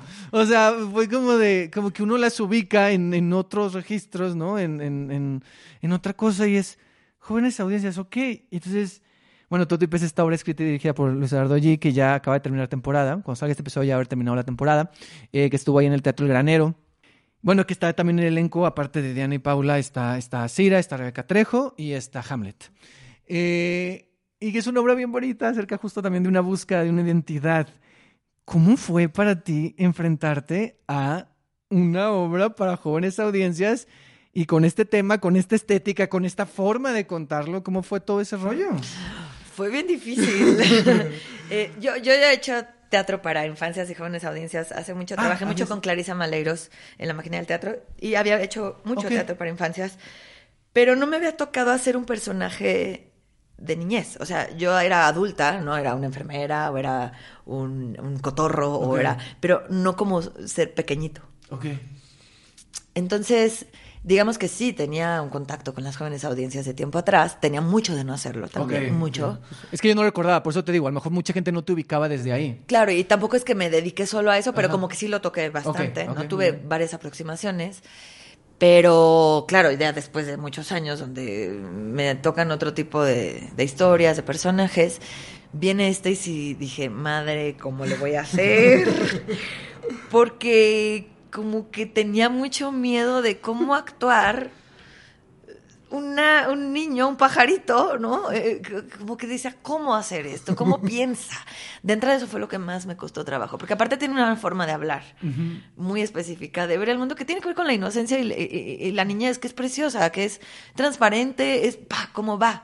Y yo soy muy rebuscada en los pensamientos. Entonces, yo le decía a Luis Eduardo, siento que no logro solo ser pum, franca así al instante, me cuesta mucho trabajo. O sea, yo siempre veo capas y capas y capas y muchísimo significado. O sea, me cuesta mucho no ver. Y Luis me decía como, no, no, no, tú solo así lo que es. Y, y me guió mucho, la verdad. Le dije, por favor, métete todo lo que quieras porque necesito que me acompañes mucho este proceso. Y también porque me di cuenta que eso fue lo más revelador y conmovedor, que yo estaba muy separada de mi niña. Ok. Y eso fue, fue muy duro y bello reconocerlo, como que si es que yo no sé cómo ser infante, porque yo tuve una niñez muy madura, como que fui la hermana mayor y siempre fui una niña muy grande. Y siento que nunca pude ser niña en ese sentido, ¿no? Siempre fui muy responsable, muy organizada, muy... Y entonces, claro, me confrontó mucho cómo ser niña. Y ahí fue un espacio de, a ver, esta es una oportunidad muy bella para decir cómo me siento desde mi ser niña y fue un viaje bien profundo y bien bonito y bien doloroso también, la verdad. Eh, y, y que me, me abrió un espacio nuevo también, ¿no? De poderme ver y reconocer frágil y sin saber qué y que me necesitar que me contengan de muchas cosas que yo me di cuenta que, que venían a mí me cuesta mucho la niñez como que no sé cómo tratarles. Me, me desespera que se porten como infancias. Porque estoy esperando que se comporten como adultos. Me he dado cuenta de eso y es horrible lo que estoy diciendo. Pero me he dado cuenta con el tiempo de eso y creo que tiene que ver con que yo fui así. Entonces como que me conflictúa que no se porten como adultas personas no entonces es como y pues no por supuesto que no. Y ahora que o sea desde siempre lo he visto son es, es lo más hermoso y conmovedor la infancia no la niñez es la etapa más bella de- del ser, porque no tienes nada aprendido y es todo el espacio para hacer lo que puedas hacer. Y es durísimo cómo te vas llenando de constructos externos y cómo te vas formando a partir de lo que te dicen que tienes que ser. Y es brutal, ¿no? Es, es muy, muy duro. Entonces me confrontó mucho con eso, con, con quién es Paula con relación a la niña que fue Paula. Y entonces, pues eso, y luego divertirse, ¿no? Y luego divertirse y luego ser física y luego como que a mis 40 años que estoy haciendo estas que, que, que es una obra muy que, a ver, no soy grande, los 40 años son increíbles, pero de pronto sí te confieso que había como momentos donde decía, me siento que una señora ahí haciendo de niño pájaro y no sé cómo me veo con esto, ¿no? Como que no podía salir de, estoy haciendo el ridículo, ¿no? Y dije, pues sí, lo voy a hacer y lo voy a hacer con todo, o sea, lo hago con todo. ¿O Claro. no? Y claro, confiaba mucho en, en la mirada de Luis Eduardo, pero, pero sí fue un camino difícil y divertidísimo también, así, de soltar y decir, y con unas cómplices increíbles, o sea, Sí. con Diana, con Asira, con Hamlet Rebeca, era como, vámonos a por todo, y ahí nos vamos articulando y nos vamos ecualizando, ¿no? Pero como que todo el mundo abrimos ese espacio, y ahí fue donde creo que entonces también ocurrió. Sí, sí, y se nota mucho en escena, sobre todo que es un elenco que, que, que se conoce y que están ahí justo como divirtiéndose. Ahora, esto que dices de, de la niñez, cómo fue entonces estar dando estas funciones con el público, ¿no? O sea, con, con, con, las niñas, los niños, los papás, las mamás, o sea, porque son funciones de familia, ¿no? Sí. Y aparte están a tres frentes, entonces no solo es de frente, sino los tienes por todos lados. No, está dificilísimo. O sea, yo digo, este es un músculo que hay que entrenar, que es muy difícil. O sea, si hay funciones donde digo, ya, ¿no? O sea, están gritando, están gritando, llorando, porque claro, es para infancias de siete en adelante, pero por supuesto, las familias, tienes uno de siete, otro de seis, otro de dos, y ni modo que le digas, el de dos no entra, pues no. Por supuesto que entra todo el mundo, pero pronto sí es muy, o sea, me di cuenta de mi eh, dificultad para atender. O sea, sí me distraigo. Y sí, por momentos se me iba el texto durísimo porque me distrae. Así la niña rodando en el piso y yo así como colapsando internamente. ¿Qué hago? ¿Qué hago? Y sí hubo una función donde salí y Hamlet se rió muchísimo porque salí y yo, malditos niños. Y luego, sí, no, obviamente, no lo digo desde ahí, pero claro, como que me di cuenta de lo que exige también relajar escuchar y no batallar con eso, ¿no? O sea, como cómo integrarlo. ahí te digo, es un reto nuevo, es dificilísimo. Para mí esto ha sido súper difícil hacerlo y me encanta. Es un reto de, como actriz que digo, más por esos, ¿no? O sea, siempre que me pongan en, en, esos lugares me, me gusta mucho y y es bonito también ver cómo la familia se conmueve, porque también siempre las obras para infancias van súper dirigidas a las familias, ¿no? Sí. Y es muy conmovedor. Hoy tuvimos una función increíble, así entre paréntesis, de, de eh, un grupo de chicas eh, menores de edad que están recluidas y, e iban con su persona, su custodio, su custodia al lado y van con su bebé y entonces fue brutal hablar del encierro del pájaro de mujeres de, chavas que están encerradas, ¿no? Entonces, y hoy, se dimensionó el texto y, y, eso, te das cuenta de la potencia que tienen las historias en distintos eh, mundos, eh, cerebros, pensamientos y formas de vida que es muy conmovedor. O sea, hoy sí fue súper conmovedor esa función cómo hablar de la libertad impacta distinto, depende de quién tienes, ¿no? Y es el papá, pero es la mamá, pero es la niña que siente que no sabe cómo tener amiguitas, o, o sea, es todo, abarca todo. Y creo que es muy bonito ese texto porque es muy universal, todo el mundo conectamos desde un lugar así. Entonces, se, se disfruta, pero también por momentos me meto en muchos problemas eh, de actuar, de cómo sostenerme con todas las cosas que están ocurriendo. Sí, sí, es así de, ah, ¿qué hacemos? Y así eres buenísima para eso, ¿no? Así eres no, bueno, tremendo. tú tranquila, no sé qué, yo digo, yo te sigo, yo te sigo, ¿no? Y ahí vamos así. Y es preciosa, ¿no? Y ahí nos vamos siguiendo todas y es, muy bonito. Eh, agarrarse también de la otra, ¿no? Porque la otra te sostiene y eso también es, es un elenco bellísimo en ese sentido también. Siempre nos estamos sosteniendo. Y ya con eso pues funciona, ¿no? Como que ahí ocurre. Sí. Para cerrar esta parte de Toto y Pez, ¿Qué preguntas te ha dejado a ti, Totupes? Me ha dejado las preguntas sobre el teatro para audiencias jóvenes e infancias. hoy me acordé, hice mucho teatro escolar también, hace mucho. Y hoy hablábamos de la importancia del teatro escolar. O sea, como que si la infancia no ve teatro, no se imagina muchas cosas, no, no ve como posibilidad que eso puede ser, ¿no? O sea, yo soy actriz porque vi teatro, ¿no? Y seguro muchas personas también. y, y, lo hablo mucho, como que es importante ver el teatro para las infancias. Y me deja muchas preguntas sobre los, los, los sistemas que existían para, bueno, el teatro escolar eh, puntualmente, ¿no? Que ojalá existiera otra vez ese espacio para que las escuelas puedan ir a ver teatro me deja preguntas sobre también la educación que le damos a las infancias, cómo estropeamos a las infancias con las ideas adultocentristas.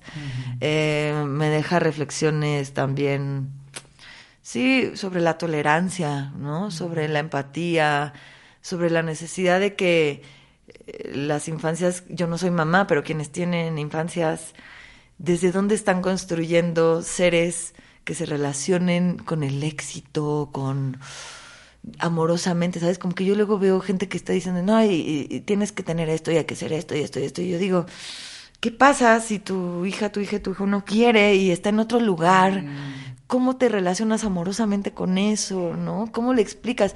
Como la educación que tenemos para educar.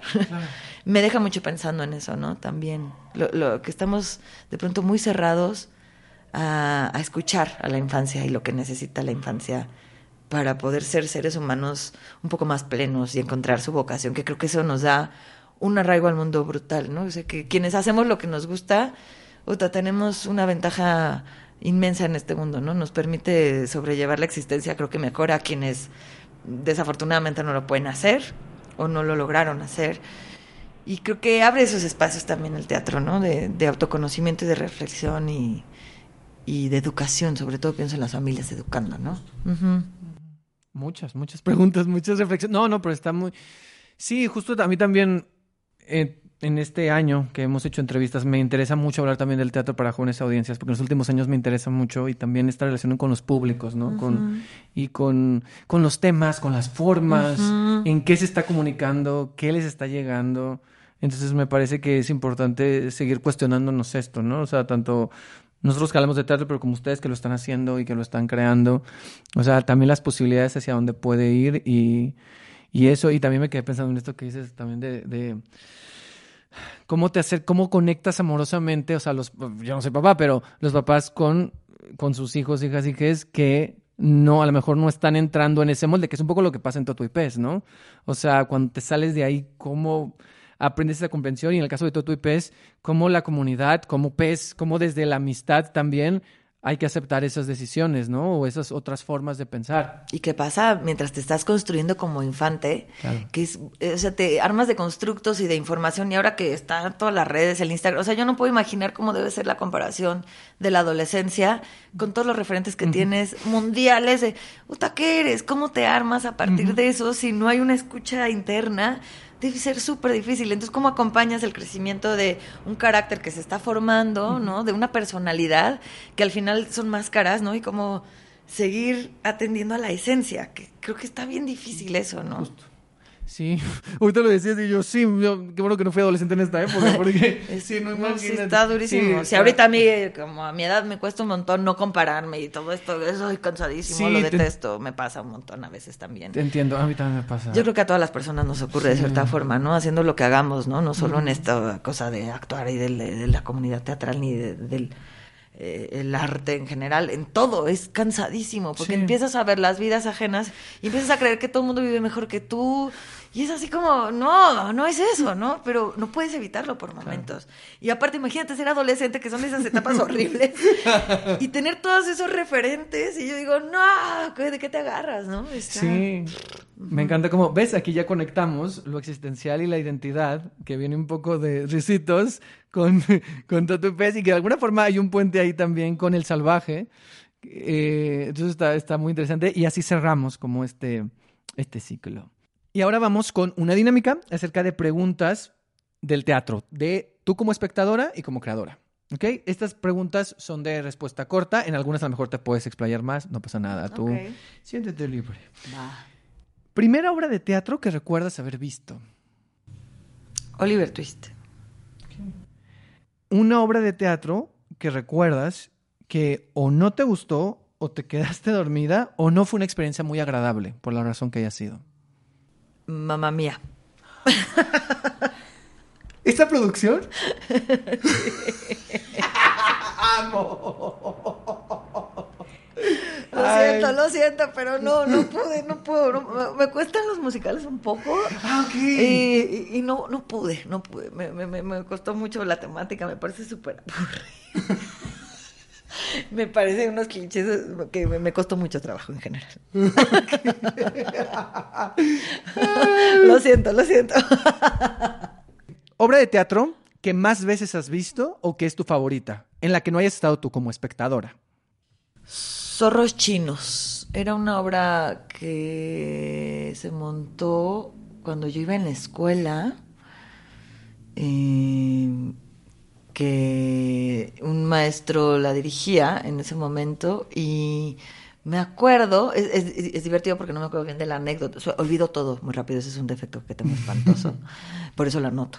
Eh, pero me acuerdo de la musicalización en vivo de la obra mientras ocurría y cómo estaba generando algo que a mí nunca me había pasado. Y era un eran dos chelos nada más y la vi muchísimas veces como para entender qué estaba pasando con la música de la escena. Y tocaba ahí Micaela Gramajo, ahí estaba Micaela Gramajo, o sea, éramos chiquititas. la vi mucho, o sea, más allá de que la recuerdo como de las mejores obras, la vi mucho como en este entendimiento de, del universo, que era muy simple, pero muy particular para mí en ese, en esa En ese momento. Ok. ¿Cuándo supiste que te querías dedicar a esto? Al teatro, a actuar, a crear. Ah, yo creo que muy chica, desde muy chiquita iba a muchas obras musicales. Fíjate, no me gustan los... Pero mi, mi papá me llevaba, mis papás están divorciados de que soy muy chiquita, mi mamá y mi papá, y mi papá era domingo de papá, ya sabes, y como que no sabía muy bien qué hacer, entonces a- al teatro, ¿no? Y padrísimo, y entonces yo me empecé a enamorar, vi Oliver Twist, Ok. y como que dije, "Ah, quiero hacer eso. O sea, ¿qué acaba de pasar? Como que quiero hacer eso. Entonces nos llevaba a cada musical, cada domingo, cada domingo. Y aleatoriamente mi mamá me llevaba a otro tipo de obras. Mi mamá, mi mamá era de estas vigoréxicas que iba muchísimo al gimnasio. Entonces estaba muy cercana a la comunidad gay. Y me llevaba a la carpa geodésica. Entonces, y, y yo iba a ver teatro gay súper chavita. Así, veía puro pene desde niña. Y era así como, ¿qué es esto? Pero que estaba universos así rarísimos. Entonces, como que siempre me la pasaba en teatro de la carpa geodésica en el Insurgentes y musicales muy fresas de mi Guau, papá, los dos panistas, mundos, así, así, ajá. Entonces era muy divertido. Este, como esos son, pero me, me acuerdo que me atraía muchísimo. Y en la escuela siempre fui la que estaba en las obras de teatro y demás, pero también las escribía y las dirigía. Como que yo sabía que quería dedicarme al teatro, pero no actuar. Y ya cuando estuve en la preparatoria, estuve en una prepa terrible porque me corrieron de la escuela y entonces entré como a un lugar muy disperso. Y la psicóloga de la escuela me dijo, yo creo que tú tienes que dedicarte al teatro. Y me regaló mi primer libro de teatro de Héctor Azar. Eh, y lo leí y entré al CADAC, que está ahí en Coyoacán, que era de Héctor Azar. Y empecé a tomar como mis talleres formales de teatro en la prepa. Y dije, no, pues sí, es esto, ¿no? Y ahí fue donde decidí que quería ser actriz. Ok. Y ligándolo con eso, eh, ¿cómo fue ya tu formación después, tu formación profesional? Eh, ya profesional, yo estudié en Casa Azul. Bueno, yo quería estudiar en la ENAT, Ok. pero fui muy huevón en la escuela. Yo fui muy mal estudiante, no me gustaba la escuela. Y me arrepiento de eso muchísimo ahora. Pero salí con un promedio muy bajo y entonces no me dejó ni hacer el examen. Y entonces ahí me topé a una maestra que me dijo, pero tú este, eres güera y, y fresilla, te- vete a la Casa Azul. Y yo dije, ya están ahí los mismos maestros que aquí, entonces vete para allá. Ah. Dije, bueno, pues sí, sí, soy güera fresilla, pues sí, ya me voy para allá. Me da, o sea, como que yo ni lo había contemplado que una escuela era eso y otra no. O sea, como que para mí no, no, no operaba de esa Claro. forma, ¿no? Pero bueno, yo ni sabía. Pero llegué a Casa Azul sin intenciones de nada y con ganas de quedarme mucho porque me dijeron que la planta docente era increíble. Y ya me quedé y empecé y pues ahí estudié, estudié ahí con gente increíble. La verdad me tocó una planta docente maravillosa. Y empecé a trabajar muy chavita porque como que yo era muy ñoña. Ahí sí fui la más ñoña de toda la escuela, ¿no? Entonces dije, claro, esto sí me gusta, lo que pasa es que la escuela no me gusta. y entonces yo empecé a asistir dirección muchísimo tiempo. Yo en tercer año yo estaba asistiendo dirección a, a distintas personas y fui asistente de dirección mucho tiempo. Entonces, como que mi formación se hizo mucho también de asistente de, de dirección y regidora de ópera, también asistí muchísima ópera. Entonces pasé muchos años atrás y eso me hizo ver mucho la actuación y ver mucho la escena. Asistí a gente increíble que yo admiro muchísimo todavía, ¿no? Es gente que aprendí mucho, mucho. A Mauricio García Lozano le aprendí muchísimo. Eh, en fin, un montón de personas que han pasado, no solamente de dirección, sino Víctor Zapatero, Ballina. O sea, he trabajado con gente increíble mucho tiempo y les aprendí mucho y vi actuar gente maravillosa.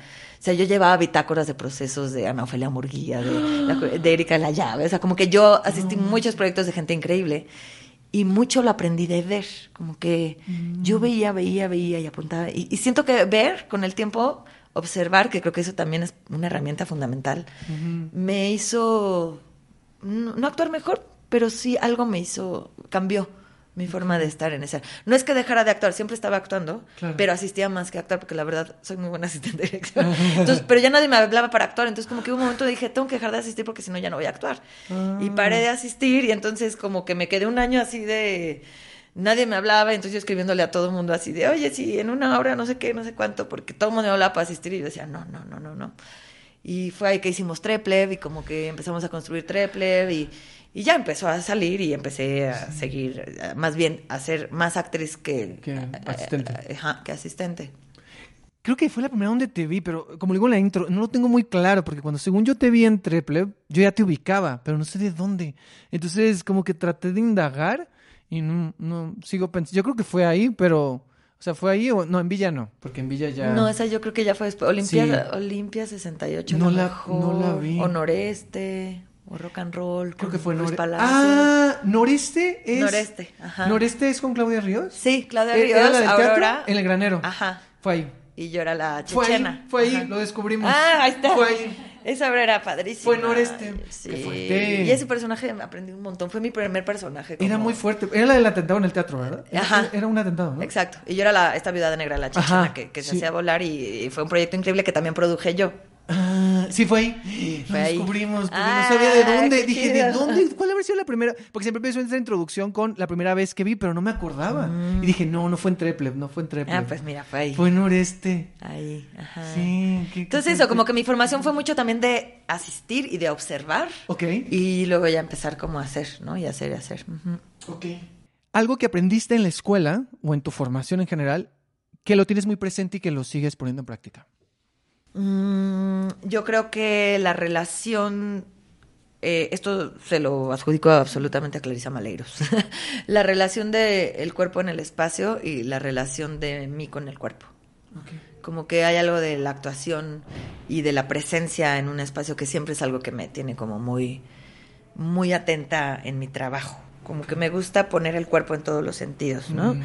Y como que siempre lo pienso, como que es algo que no puedo, lo tengo como desde la escuela y siempre estoy pensando, ¿dónde está tu cuerpo? ¿Dónde está energéticamente? ¿Dónde estás lanzando la energía? ¿Qué está haciendo tu presencia? Como que es, es- es- aunque yo no quiero pensar en eso, está ahí. Y mucho tuvo que ver con, con Clarisa. Ah, bueno, tengo gente increíble que me enseñó muchas cosas, ¿no? Pero como que es la que permanece, aunque yo no quiera pensarla. Ahí está. O sea, si hago un esfuerzo, pienso en miles, pero esa siempre está, ¿no? Ok, muy bien. Ajá. ¿Cómo llevas la crítica negativa o los comentarios negativos hacia tu trabajo o hacia las, o hacia las obras en las que has trabajado? Ay, mm, antes mal, mal, horrible. y ahora creo que ya mucho mejor. O sea, como que ya entendí, mientras más hago, que es muy chido que a nadie le guste todo, ¿no? Que, que claro que pasa que una persona ve otra cosa y otra no. O sea, como que queremos que todo guste de pronto, ¿no? Y claro, en el fondo queremos que la gente conecte y sienta algo, ¿no? Pero... Pero ahora creo que tengo una mejor relación con eso. O sea, sí, antes ni leía luego las críticas porque me daba así el... Y si hablan mal de mí no lo voy a soportar, ¿no? Como que lo vivía súper mal. Y luego también me alimentaba el ego de forma negativa cuando decía que estaba yo muy bien o algo. Es como que me gustaba, pero como que sí, pero había otra parte de mí que decía, no debo hacer esto. No, no está bien. O sea, da igual, da igual. Me gusta más hablarlo con la gente afuera, Claro. a, a leer a una crítica que luego también está cargada de muchas otras cosas, ¿no? Poca gente, ahora creo que ya hay mucho más espacio a la crítica de forma mucho más profesional, Claro. ¿no? Pero eh, antes siento que era poca gente, ¿no? Olga Harmon y todas estas personas increíbles que eran brutales también y bueno, hay gente increíble. Pero la verdad, ahorita ya me relaja mucho. O sea, ahorita yo ya puedo leer un montón y reírme y decir, ay, qué poca nos dijo. Y ya, eh, como que nos burlamos un poco de eso. Eh, pero sí, creo que ahora ya tengo una mejor relación. Muy distinta antes. Sí. Un sueño cumplido en el teatro. Haberme ido a Alemania a hacer teatro. Un sueño por cumplir en el teatro. Tener una compañía. Una compañía, pero ex- para experimentar y laboratoriar.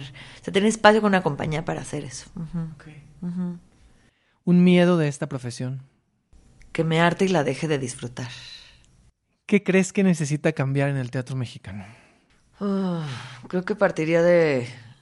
Siento que hay varias ramas, ¿no? Como que la, la pienso ahorita en quienes hacemos teatro, la relación que tenemos entre quienes hacemos teatro, ¿no? Como que hay un buen hondismo, pero no es cierto. Eh, creo que eso, principalmente... Qué fuerte, pero es cierto. Sí, la neta, ¿no? Eh, partiría de eso como punto central, ¿no? Claro. Eh, políticamente un montón. Eh, que, que se está, eh, cada vez siento que estamos aceptando peores condiciones Mm. para seguir haciendo lo que hacemos. Y eso se contrapone y es paradójico a lo que también dije, porque creo que también hay grupos que nos apoyamos mucho para trabajar y salir adelante. O sea, creo que hay gente, eh, yo puedo decir que alrededor conozco mucha gente que colabora para impulsar proyectos, pero que estamos aceptando unas condiciones muy, muy difíciles y que atentan con la dignidad de lo que hacemos muchas veces, la verdad. Eh, no sé bien qué se tiene que hacer. pero creo que eso tendría que cambiar, ¿no? Y creo que ahí nos falta mucho más diálogo entre quienes hacemos, ¿no? Mucho más diálogo con las cabezas que tienen el impulso y la personalidad para Mm. llevar a cabo estas batallas. Yo me confieso que no soy de esas personas, a mí me cuesta mucho trabajo, pero hablaría desde mí, ¿no? Como que yo y seguro muchas otras, pero no nos sumamos a esos movimientos que ocurren para que las cosas de pronto cambien. De pronto sí, pero no vamos hasta el fondo, no vamos hasta el final y solo ocurre más separatismo y solo ocurre eh, otras batallas y, ot- y otros límites, ¿no? Eh, siento que en general nos falta ser mejores cómplices en la comunidad, que sí está, pero en el fondo no estoy segura. Cada quien estamos jalando para nuestra orilla. Y no sé si vamos realmente... La verdad, ajá. No lo sé de cierto, pero de pronto creo que sí pasa. Faltan dos preguntas para terminar ya todo este episodio. Eh, volviendo a este concepto de la isla, imagina esta, eh, estas botellas donde metes como un mensaje y lo avientas al mar, como esas botellas, así que con un mensaje adentro lo metes al mar para que alguien lo vea después. Imagina que tenemos una botella y ese mensaje va a ser para el teatro o la gente que hace teatro dentro de 50 años. ¿Qué mensaje pondrías en la botella? ¿Qué les querrías decir a las personas que estén haciendo teatro dentro de 50 años? que no dejen de creer que es necesario, que no dejen de creer, que no dejen de creer en el teatro. O sea, que sí es, es un ente necesario, vivo, que absorbe y que contiene todo en sí mismo, o sea, todo el amor, toda la vida, todo el dolor. Y creo que tener la posibilidad de dedicarse al teatro es un regalo del, de, de la vida que hay que cuidar un montón, ¿no? No dejar de creer en que es importante, no solo de forma individual, sino social, ¿no? Creo que eso. Que si se pierde la esperanza, que no se pierda.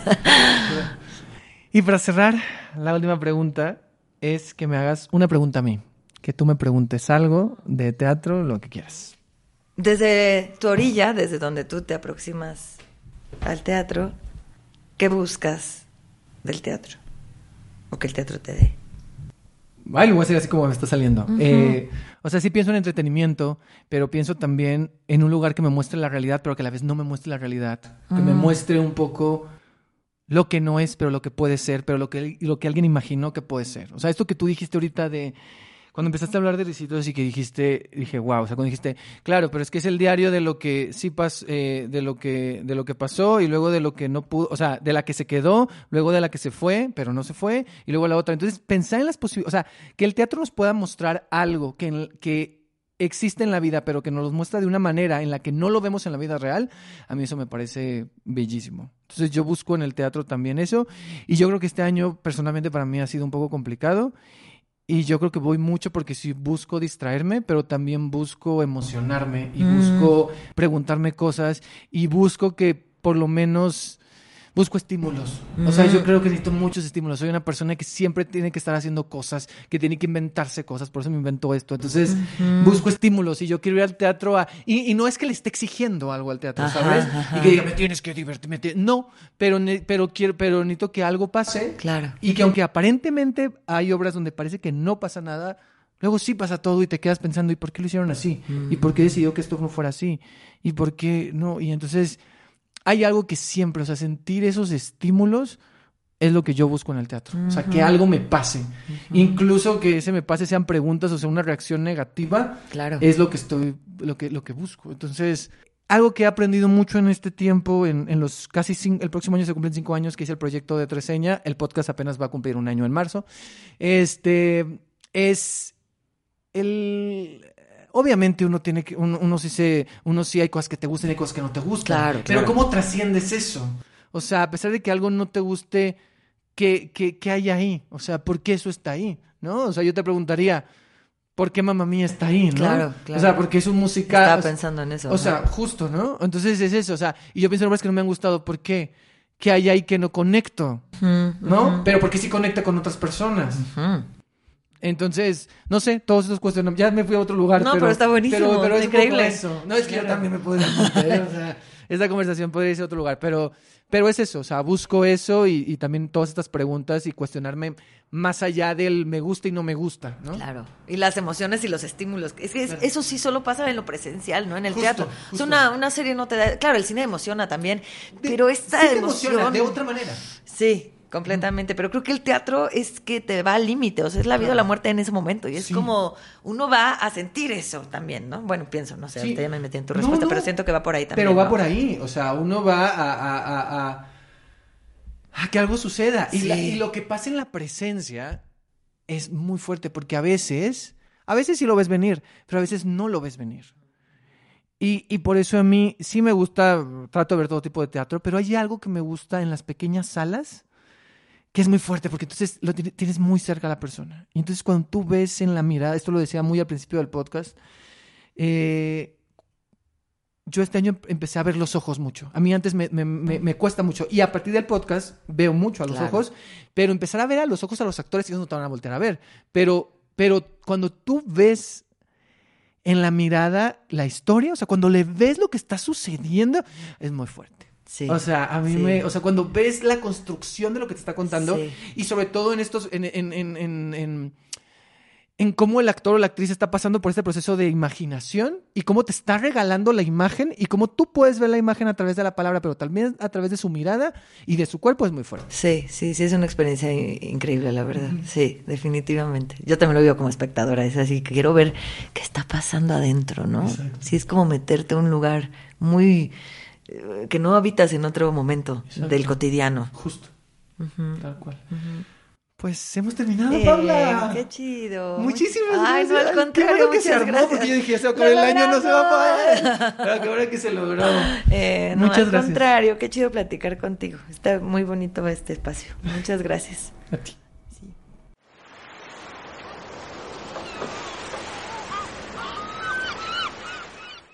Gracias Paula por pasarte a la isla, gracias por tu sensibilidad, por tus risas, por la manera de contarme tus procesos dentro de Ricitos, dentro del salvaje y también de lo que pasó en Toto y Pez. Disfruté mucho la conversación. Esto no lo dije, pero supongo se entendió por la intro.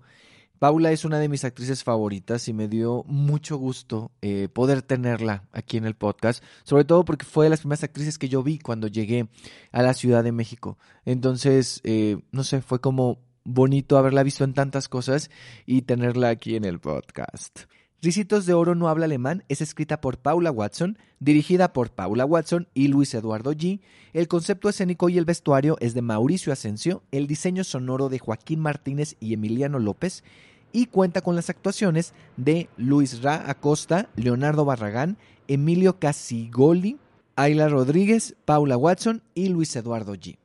A Ricitos de Oro no habla alemán le queda una función este lunes 11 de diciembre en el sótano del Teatro del Bosque Julio Castillo a las 8 pm. Espero que para estos momentos todavía queden boletos. Eh, compre con anticipación porque son 48 lugares. Y quiero aclarar que durante varios momentos de la entrevista cambiaba el nombre y decía algo así como Ricitos de Oro no hablan alemán o no hablan en alemán o cosas así. Pero es Ricitos de Oro no habla alemán. Y ahora ha llegado el momento de mi reseña comentario de la quinta entrega de los Premios Metropolitanos de Teatro, Los Metro, que se llevaron a cabo el pasado miércoles 29 de noviembre en el Teatro de la Ciudad Esperanza Iris. Pues mi experiencia comienza en la alfombra roja, que junto con Andrea Quintero, colaboradora de este podcast, fuimos a cubrir la alfombra. Yo no suelo hacer este tipo de coberturas, pero después de haberlo hecho el año pasado y de que el audio no saliera muy bien, o más bien de que varias entrevistas no se escuchara nada, dije, me tengo que quitar la espinita este año, tengo que ir a la alfombra roja, entrevistar gente y que esta vez sí puede dar un video decente donde todo se escuche. Y pues fuimos y se logró. Se logró, hicimos 32 entrevistas, un montón con mucha gente querida. Hubo mucha gente que no pude entrevistar, que pasaba y como yo estaba entrevistando a otra persona, se me iban y era así como de, ah, no, yo quiero entrevistar a todo el mundo. Pero no se podía. Pero las que se hicieron estuvieron muy bien. Muchas gracias a todas las personas entrevistadas. Y me dio mucho gusto verles, me dio mucho gusto saludarles y hacerles mis preguntas inteligentes, como diría Ana González Bello. No sé si fueron inteligentes, la verdad, pero al menos sí les sacaban de onda. El video ya está publicado en Instagram y en TikTok. Instagram, arroba Teatro, TikTok, arroba teatro Y bueno, a ver, la ceremonia. Terminó la alfombra roja. Eh, yo entré tarde a la ceremonia porque luego la alfombra se extendió un poquito. Entonces yo entré cuando estaba el opening a la mitad. O sea, ya Fernanda Castillo y César Enríquez ya estaban a medio opening. Y yo así de, ah, bueno, ok. Pero bien, o sea, lo que vi, bien. y la ceremonia en general, bien. Creo que estas ceremonias siempre tienen un momento donde se pueden sentir largas. Y creo que aquí me pasó eh, igual. O sea, que, que se sienten como que están durando mucho. Pero tuvo buenos momentos y les quiero platicar de mis momentos favoritos. Uno sin duda fue el In Memoriam, donde Mariana Dávila cantó Amor Eterno. Y que es una canción que todos ubicamos, todos nos sabemos y que sí la, la relacionamos con las despedidas, con la gente que ya no está. Y fue un momento muy emotivo, muy bello. Ella iba con su vestuario de, de, este espectáculo de Querida, eh, de Juan Gabriel, que yo no lo pude ver, pero bueno. Y entonces estuvo ahí ese momento muy, muy bello, muy, muy emotivo y muy lindo, la verdad. Y otro de mis momentos favoritos eh, fue el número de la compañía de Sweeney Todd. O sea, qué bien sonaba. Y lo digo porque en este tipo de eventos normalmente no suenan bien. O sea, es decir, en este tipo de eventos las compañías de, de los musicales cuando se presentan no suenan bien. Hay, hay temas con los micrófonos, con el sonido, como que no se escucha bien. Y ellos escuchaban muy bien. O sea, esta compañía parecía que estabas escuchándoles en una función en el Teatro Milán. Yo quedé así como de, wow, o sea, me encantó que pudieran transmitir lo que sientes cuando ves la obra. Entonces fue uno de mis momentos favoritos cuando se presentó la compañía de Sweeney Todd, definitivamente. Otro de mis momentos favoritos fue cuando Fer Castillo y César Enríquez hablaron de Indecente e intentaron recrear la escena de la lluvia. Bueno, la recrearon a su estilo. Fue un gran momento, eh, me encantó y fue de mis momentos favoritos de la noche y creo que fue un momento bastante atinado en, en cuanto a comedia y en cuanto a ritmo. Por supuesto que hablando de los premios, fui muy feliz con los premios a Indecente, a Sweeney Todd, a todo el mundo habla de Jamie. Y también los desde cero me gustaron mucho, pero en las actuaciones, en reparto, que se lo llevaron Carla Morales y Jerry Velázquez, pues sí me causaron un poco de sorpresa. Hasta para ella y él fueron sorpresa, o sea, es así como de, eh, no lo veíamos venir y sucedió. Pero muy contento por sus premios y también por el premio de Desde Cero a Mejor Comedia. Que justo ahí fue interesante porque como lo había mencionado cuando hice la reacción a las nominaciones, Desde Cero no entró como musical, sino como obra Y entonces pudo participar en las categorías de obra y ganó mejor comedia, ¿no? Y me parece muy merecido y ojalá, digo, ya no está en temporada, pero ojalá regrese, ojalá tenga una segunda temporada en el 2024 o en algún punto de la vida. Siguiendo con los premios, también me puso muy contento el premio para Alejandro Morales como mejor actuación masculina principal en una obra por Algodón de Azúcar. Alejandro no pudo ir a la ceremonia y Gabriela Ochoa, la directora de Algodón, recibió el premio. La verdad es que ahí yo sí estaba entre Roberto Beck por inteligencia actoral o él, ¿no? O sea, era entre Roberto y Alejandro, cualquiera de los dos eh, me hubiera encantado, hubiera estado muy contento, entonces sucedió para Alejandro, entonces muy bien por los dos. Y en cuanto a actuación de reparto en un musical, ay, yo tengo que decir que yo quería que fuera para Vanessa Bravo por su personaje de Pretty Pasha en Todo el mundo habla de Jamie. Fue para Jimena Párez, por su personaje de la pordiosera en Sweeney Todd, lo cual muy bien, pero no sé, sí sentí como de, ay, Vanessa, no. Yo sí sentía que era más para Vanessa, la verdad, pero esa es solo mi opinión. Y me puso muy feliz, la verdad, eh, que Diego Enríquez se lo llevara por Tobias Rack de Sweeney Todd, porque él ya había estado nominado en esa categoría eh, por A los 13. Pero ese año, cuando fue en el Teatro del Cel, se lo llevó eh, Jerry Velázquez. Entonces, ahora se me hizo interesante que Jerry lo volvió a ganar, pero en la categoría de obra, y se lo dieron a, Diego acá en musical. Y también en los premios creativos pasó algo que me dio mucho gusto, que aunque yo no fui a la ceremonia de los premios creativos, sino la vi por YouTube, fue Lobas, que Lobas se llevará, aunque sea un premio, que fue el de movimiento o coreografía para una obra, y para Vicky Araico. Entonces felicidades a Vicky, que, y bueno, a todo el equipo de Lobas también por este premio a movimiento o coreografía. Y otro de mis momentos favoritos fue el premio del público. O sea, yo me puse muy feliz de que se lo dieran a todo el mundo habla de Jamie. Me lo esperaba y decía, ojalá sí se lo den, porque creo que era importante. O sea, era importante que se llevara ese premio del público. Y ojalá pueda regresar, ojalá ese mismo público apoye cuando, cuando todo el mundo habla de Jamie, regrese, si es que regresa para una nueva temporada en 2024, que ojalá que sí. Y me puso muy feliz eh, sí que se lo llevaran ellos, pero también cómo hicieron la dinámica, ¿no? El hecho de que un fan de la obra les entregara el premio. Esto se dio gracias a que ya desde hace unas semanas, pues este año se buscó a los fans de las obras más votadas por el público. Entonces, que estos fans estuvieran en el escenario y que antes ya los estuviéramos conociendo con estos videos que estaban poniendo durante la ceremonia, fue eh, muy bonito, ¿no? Y este momento donde Alan Estrada eh, presenta el premio, pero también pasan los, los fans de las obras y en lugar, abre el sobre y en lugar de decirlo, él le entrega el sobre a, al fan de la obra ganadora y cuando se lo da al chavo de, de todo el mundo de Jamie, yo estaba así de... Ah". Porque aparte, claro, en el video de, de este chavo, pues él cuenta cómo la obra le ayudó en, en su vida y en su historia personal, ¿no? Y yo era así como de... Y cuando Alan le da el sobre, pues fue así como de... ¡Ay, qué bonito! Y, o sea, el, toda la compañía de todo el mundo habla de Jamie estaba así de... Eh, saltaron de alegría, fueron al escenario. Fue un momento muy, muy emotivo, la verdad.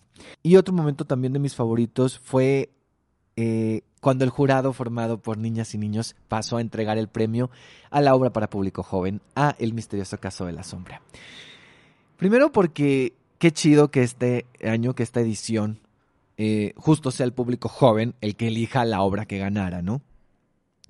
Y segundo, porque pues es em, El misterioso caso de la sombra, que es una de mis obras favoritas del año, que justo también había ganado el ACPT. Y me dio mucho gusto ver a este jurado conformado por niñas y niños tomando ese espacio, tomando el escenario del Teatro de la Ciudad de Esperanza Iris, pero también tomando la alfombra roja porque ellos pasaron por la alfombra roja. Yo los vi, los saludé, salen en el video, en el video que, edité ahí salen un, poquito. No, si yo estaba ingentado, imagínense las criaturas ahí todas ingentadas. Pero ellos estaban increíbles ahí en la, en la alfombra roja y me dio mucho gusto verles, saludarles y que, y que, insisto, o sea, que ellos tomaran el espacio y que pudieran estar ahí entregando ese premio. Y ahora, ¿qué tal Fernanda Castillo y César Enríquez como anfitriones? Bien, yo creo que el problema no eran ellas, sino más bien el guion.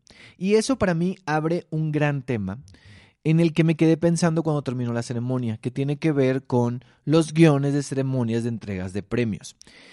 Y el cómo casi siempre suenan acartonados, poco naturales y en ocasiones hasta forzados. Creo que en este caso eh, tratar de que el guion se sostuviera en la comparación entre el teatro y el fútbol y entre las aficiones del teatro y el fútbol, lo hizo cansado y conforme avanzaba la ceremonia, uno como espectador pues perdía el interés, ¿no? O sea, creo que un bloque hubiera funcionado perfecto, porque aparte había referencias a lobas y ahí estaba la compañía, entonces decían, ah, como las lobas y ellas gritaban, entonces eso estaba chido, pero llegaba un punto donde era repetitivo y donde decías, ah, no sé para dónde va todo esto, ¿no? Y entonces creo que el hecho de que toda o casi toda la narrativa girara en torno a eso, al teatro y al fútbol, siento que le quitaba fuerza y que en un momento se perdía. Y siento que pasó lo opuesto con el guion de la ceremonia de los premios creativos. Porque ahí creo que el tema estaba bien desarrollado, se sostenía y fluía gracias al guion, pero también gracias a Majo, a la presentadora, que lo hizo muy bien y le dio muy buen ritmo, ¿no? Ahí el tema era el público, los primeros públicos, y tuvo grandes momentos, como la entrevista que Majo le hizo al hijo de Giselle Sandiel y Félix Arroyo o la pasarela, ¿no? Con algunos de los vestuarios nominados a las categorías de mejor diseño de vestuario. Entonces creo que fue una ceremonia que fluyó mucho mejor, que el guion estaba mucho más redondito y se sostenía. Y, y pues eso, o sea, eh, digo, esa la vi yo por YouTube, como dije. La otra sí estuve ahí en la ceremonia principal después de la alfombra roja, aunque llegué tarde, ja. Y pues eso, eso fueron los Metro 2023. La verdad es que yo estaba un poco cansado. Yo, yo ya estaba cansado desde que pise esa alfombra. Eh, hubo algunas sorpresas, otras no tanto. La verdad es que a mí me da mucho gusto eh, que por quinto año se reúna la comunidad teatral y que también cada vez más se ponga el foco en el público. Creo que aquí se vio en varios momentos de la ceremonia, también en varias estrategias previas que hicieron en redes. Entonces esperamos que pueda seguir así y que se busquen nuevas maneras para ir integrando al público cada vez más. Y bueno, ahí los metro y ahora vamos con unas recomendaciones rápidas de obras para ver en los próximos días. Y sí, ya empecé con mi voz de locutor leyendo rápido, así que ahí les van estas tres recomendaciones. Si quieres ver una comedia romántica con toques de ciencia ficción, y a la vez encontrarte con un estudio de las relaciones de pareja, puedes ir a ver Creadores de Mundos, que es la historia de Max y Wendy, quienes se conocen en un ensayo clínico para librarlos de los mundos imaginarios en los que suelen relegarse. Ahí se conocen y sí, se enamoran, y a la vez no quieren dejar los mundos que han creado. Sí, Suena cursi y puede llegar a serlo, pero sí plantea reflexiones bastante profundas acerca de lo que sí y lo que no estamos dispuestos a dejar por alguien más y lo que implica estar en una relación de pareja. Madre santa, fuerte, ¿eh? Fuerte. O sea, yo iba de, me voy a reír aquí y si te ríes, tiene momentos entrañables y un humor, pues que, que, si te saca algunas risas, no es la carcajada, pero sí, sí te ríes. Pero si te encuentras también con una cosa que dices, ay caramba, o sea, te llevas preguntas y reflexiones a casa, definitivamente. Creadores de Mundos es un texto de Jonah Adams, o Jonah, no, es Jonah Adams, dirigido por Paula Celaya Cervantes con las actuaciones de Ana Mansi y Hugo Luna. Le queda una función este martes 12 de diciembre a las 8.30 en la teatrería. Si prefieres adentrarte en un musical existencial para jóvenes audiencias, puedes seguir la historia de Carlota en Carlota, un lugar fuera del mapa, donde seguiremos a la protagonista, que sí, se llama Carlota, y sí, buscando un lugar fuera del mapa, fuera de lo establecido.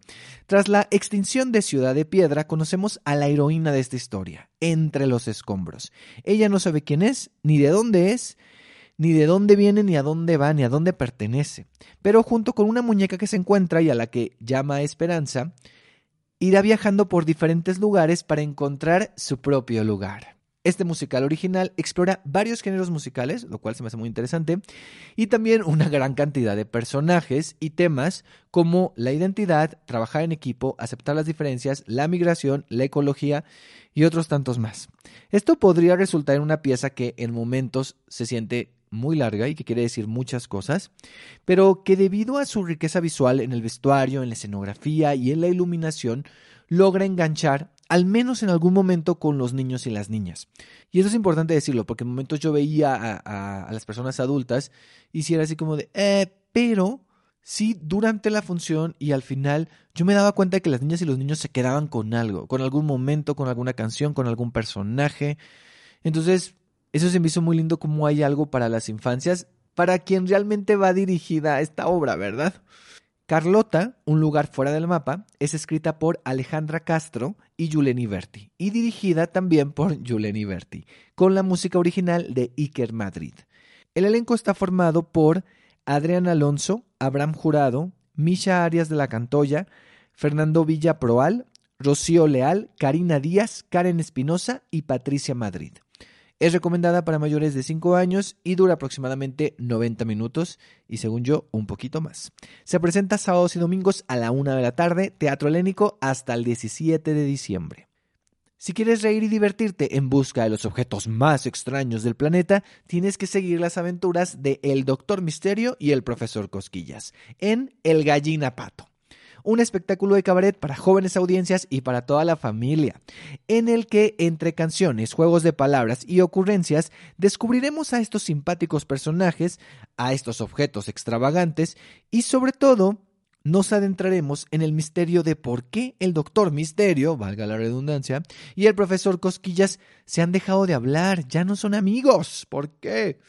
Mucha risa, mucho jijijaja, pero detrás de todo eso hay una historia de amistad, de aprender a aceptar nuestras diferencias y de que a veces las cosas que parecen que no se pueden mezclar, sí se pueden y resultan en combinaciones increíbles. El Gallina Pato es escrita y dirigida por Andrés Carreño, con las actuaciones también de Andrés Carreño e Iván Zambrano Chacón, y con Julio Gándara como músico en vivo. Es recomendada para mayores de 5 años y dura aproximadamente 60 minutos, tal vez un poco más también. Se presenta sábados y domingos a las 12 de la tarde en la sala CCB del Centro Cultural del Bosque. Termina su temporada también el 17 de diciembre. Y bueno, ahí están estas tres recomendaciones. Creadores de Mundos, Carlota Un lugar fuera del mapa y El gallina pato. Y antes de terminar, les quiero decir que este fue el último episodio con este formato. El último episodio de esta primera temporada del podcast, no se me asusten. Faltan tres episodios para terminar la temporada, pero serán especiales de fin de año. Espérenlos en las próximas semanas antes de terminar este 2023. Recuerden que pueden seguirme en arroba Teatro en Instagram y en Twitter o X o X y en arroba teatro en TikTok. Es momento de despedirnos y dejar esta isla. Gracias por haber estado aquí. Nos escuchamos en un próximo episodio. Y si no, de seguro nos vemos en el teatro. Adiós.